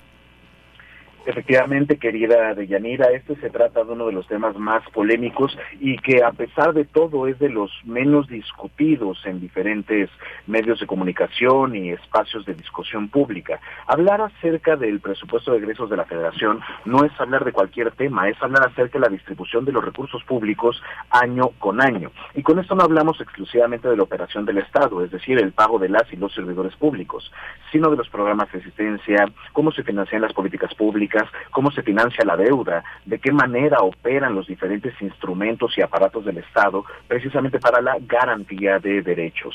En este caso nosotros vemos algunos asuntos controversiales, como lo dicho en este caso por el coordinador de diputados del Revolucionario Institucional, pero que es cuando menos ridículo en una parte al recordar que ese instituto político es el que aprobó finalmente aquel famoso FOBAPROA. No obstante, no deja de llamar la atención que el actual coordinador de diputados de Morena, Ignacio Mier, en su momento era legislador y votó a favor de la aprobación de ese famoso FOBAPROA. Entonces, de ambos lados tenemos para dar. Eh, más allá de ello, tenemos que pensar en estas eh, prioridades presupuestales.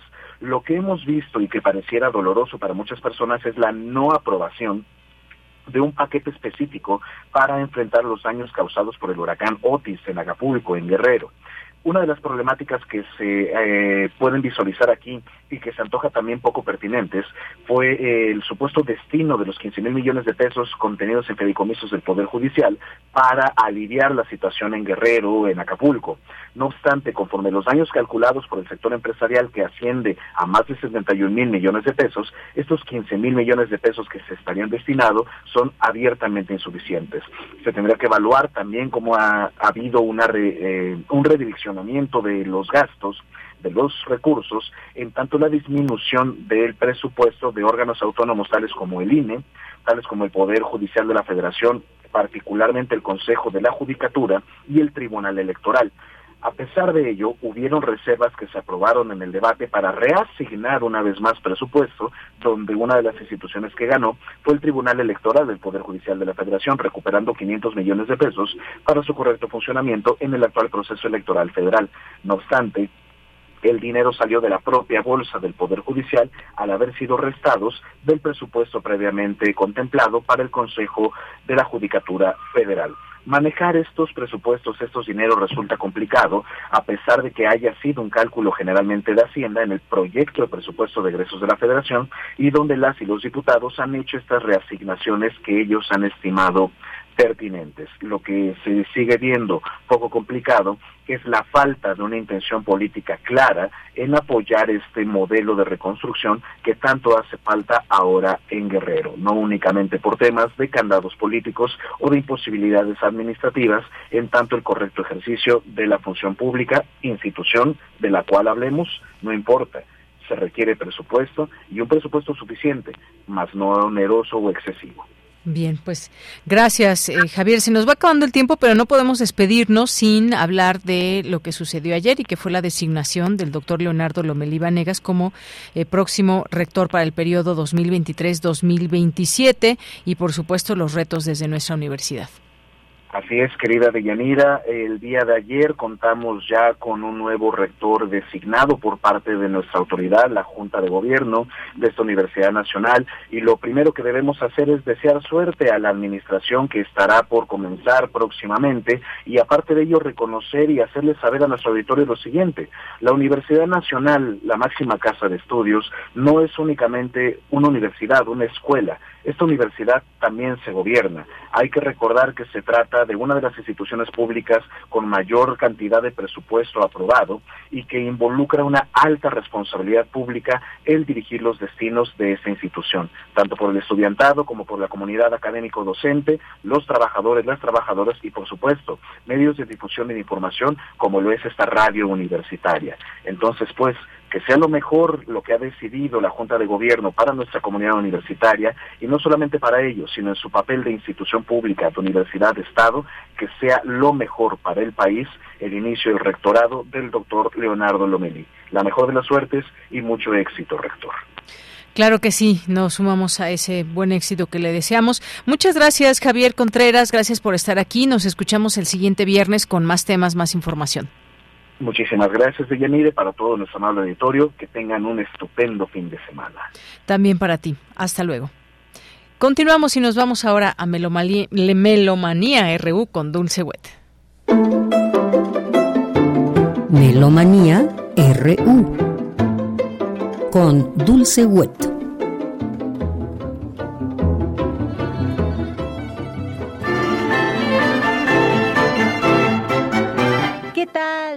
Muy buenas tardes, muy buen provecho, muy buen viaje.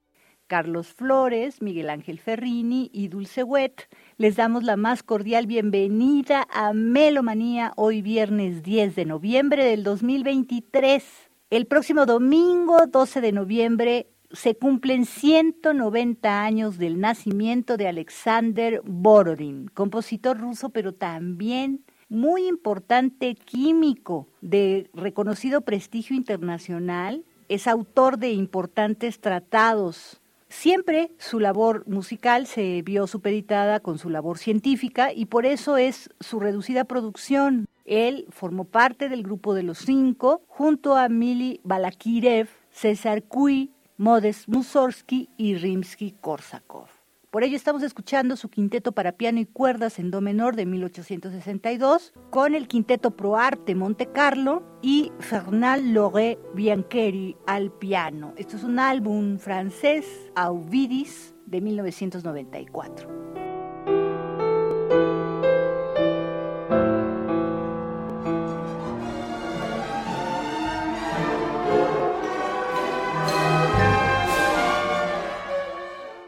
Vámonos con las invitaciones. El director titular, Sylvain Gassanson de la UFUNAM, nos invita al séptimo programa este sábado 11, domingo 12, con obras de Joaquín Rodrigo, Alban Berg y Gustav Mahler.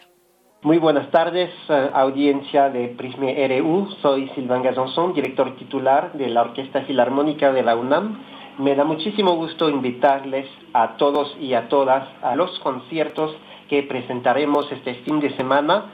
El programa 7 del Foco Viena 1900, sábado a la noche a las 8 de la noche y domingo a las 12 en la sala de Zahuaycoyotl con la Orquesta Filarmónica de la UNAM. Tocaremos tres piezas bien contrastantes. Una que es el concierto para flauta que se llama Pastoral del compositor español Joaquín Rodrigo, un concierto que se compuso en los años 1970, comisionado por el gran flautista James Galway, y en esta ocasión lo va a tocar el flautista principal de la misma Orquesta Filarmónica de la UNAM, que es Abraham Sainz. Y después del intermedio tocaremos dos piezas claves de la época de la Segunda Escuela de Viena, una de Berg que perteneció a la Escuela de Viena y otra de Gustav Mahler, que era como más o menos el padre, digamos, de esta escuela. Tocaremos el Opus 6 de Berg, que son tres piezas para orquesta, que se compusieron más o menos en los años 1912, 13, 14, etcétera, y son unas piezas extraordinarias de un joven compositor, Alban Berg, que compuso esta obra para presentarlas a su profesor Arnold Schoenberg. Usa en esta obra un lenguaje totalmente nuevo, moderno, que todavía no es dodecafonismo, pero sí es atonalismo o tonalidad extendida. Y terminaremos con el adagio de la décima sinfonía de Gustav Mahler. No la dejo exactamente inconclusa porque tenemos los sketches de la sinfonía completa, pero lo que tenemos completo de orquestación, de música y todo, y lo que revisó el propio Gustav Mahler, es el adagio, que es el primer movimiento de la décima sinfonía. Es una obra muy importante en la historia de la música, no solamente porque es la última de Gustav Mahler, pero también porque contiene unos elementos que son de la música del futuro, unos acordes muy complejos, muy fuertes, muy poderosos y realmente el uso de la tonalidad que hace Mahler en esta obra es realmente espectacular e impresionante. Son tres obras contrastantes que se tienen que conocer y les invito a todas y a todos a venir a escuchar su orquesta, la Orquesta Filarmónica de la UNAM, en su lugar la sala de Zahuaycoyotl este fin de semana. Muchísimas gracias.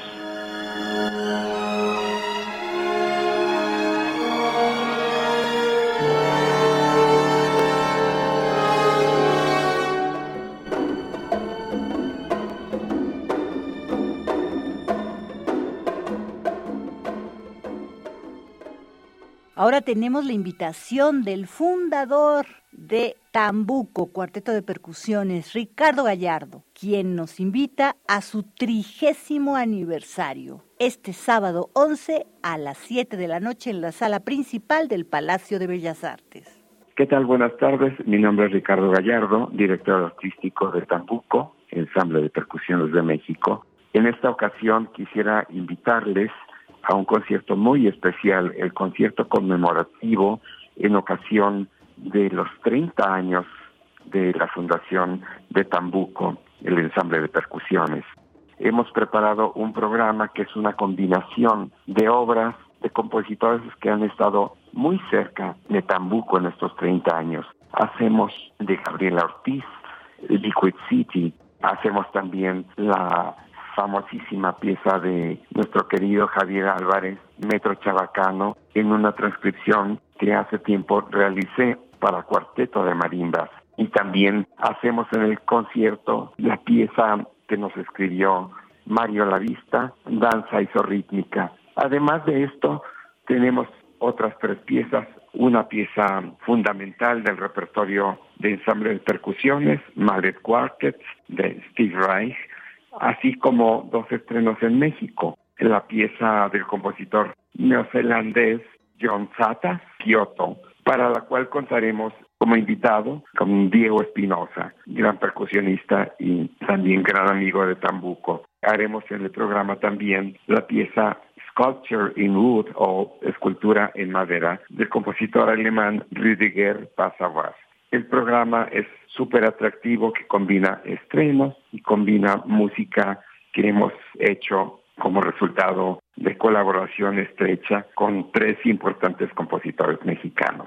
Mañana sábado, 7 de la noche, en el Palacio de Bellas Artes, y tenemos una sorpresa adicional, ya que después del concierto nos espera un gran contingente de percusionistas en la explanada de Bellas Artes con los cuales iniciaremos también una marcha desfile conmemorativo y a la cual invitamos no solo a percusionistas, sino al público en general a que se nos una a esta celebración con cualquier tambor o con cualquier objeto que suene o con las palmas de las manos, que será inmediatamente terminando el concierto es un festejo muy especial el que hacemos para esta ocasión. Esperamos que nos acompañen mañana sábado en el Palacio de Bellas Artes a las 7 de la noche. Hasta luego. Chao.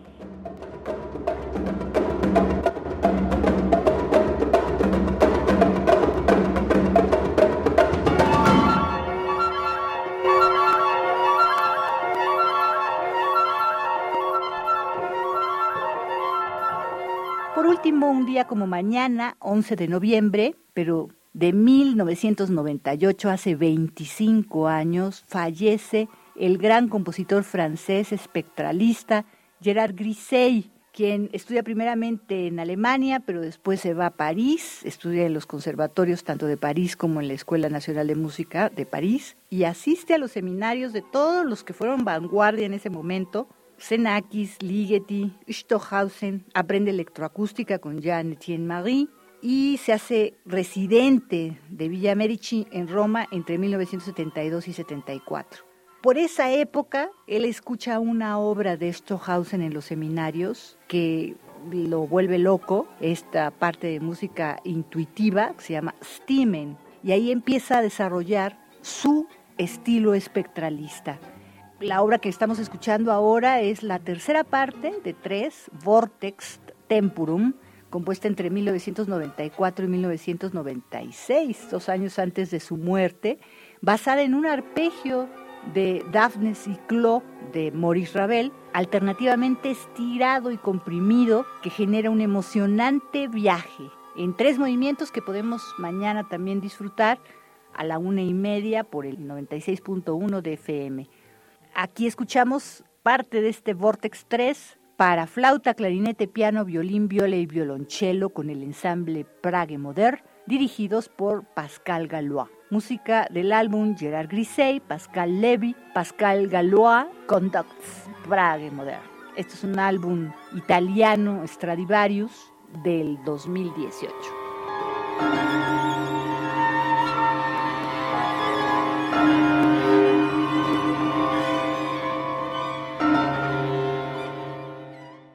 Y hasta aquí Melomanía de hoy viernes 10 de noviembre del 2023. Carlos Flores, Miguel Ángel Ferrini y Dulce Wet. Agradecemos enormemente su atención y sintonía y los invitamos a acercarse a la música nueva en vivo este fin de semana. Nos escuchamos muy pronto. Muchas gracias. Hasta la próxima.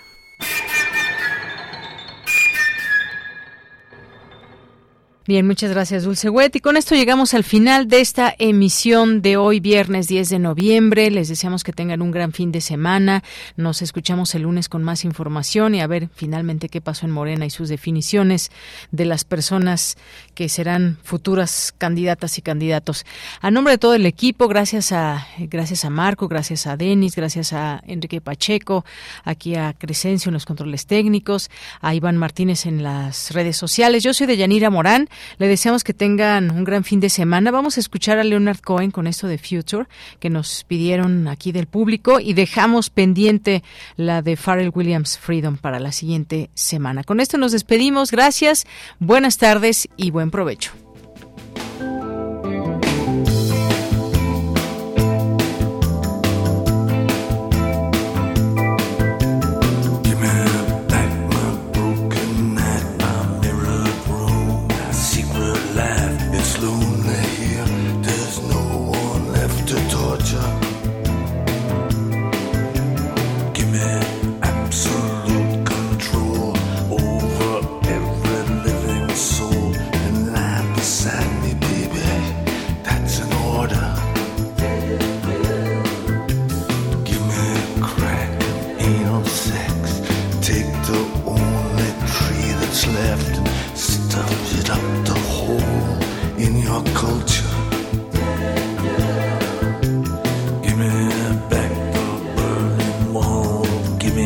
Stop.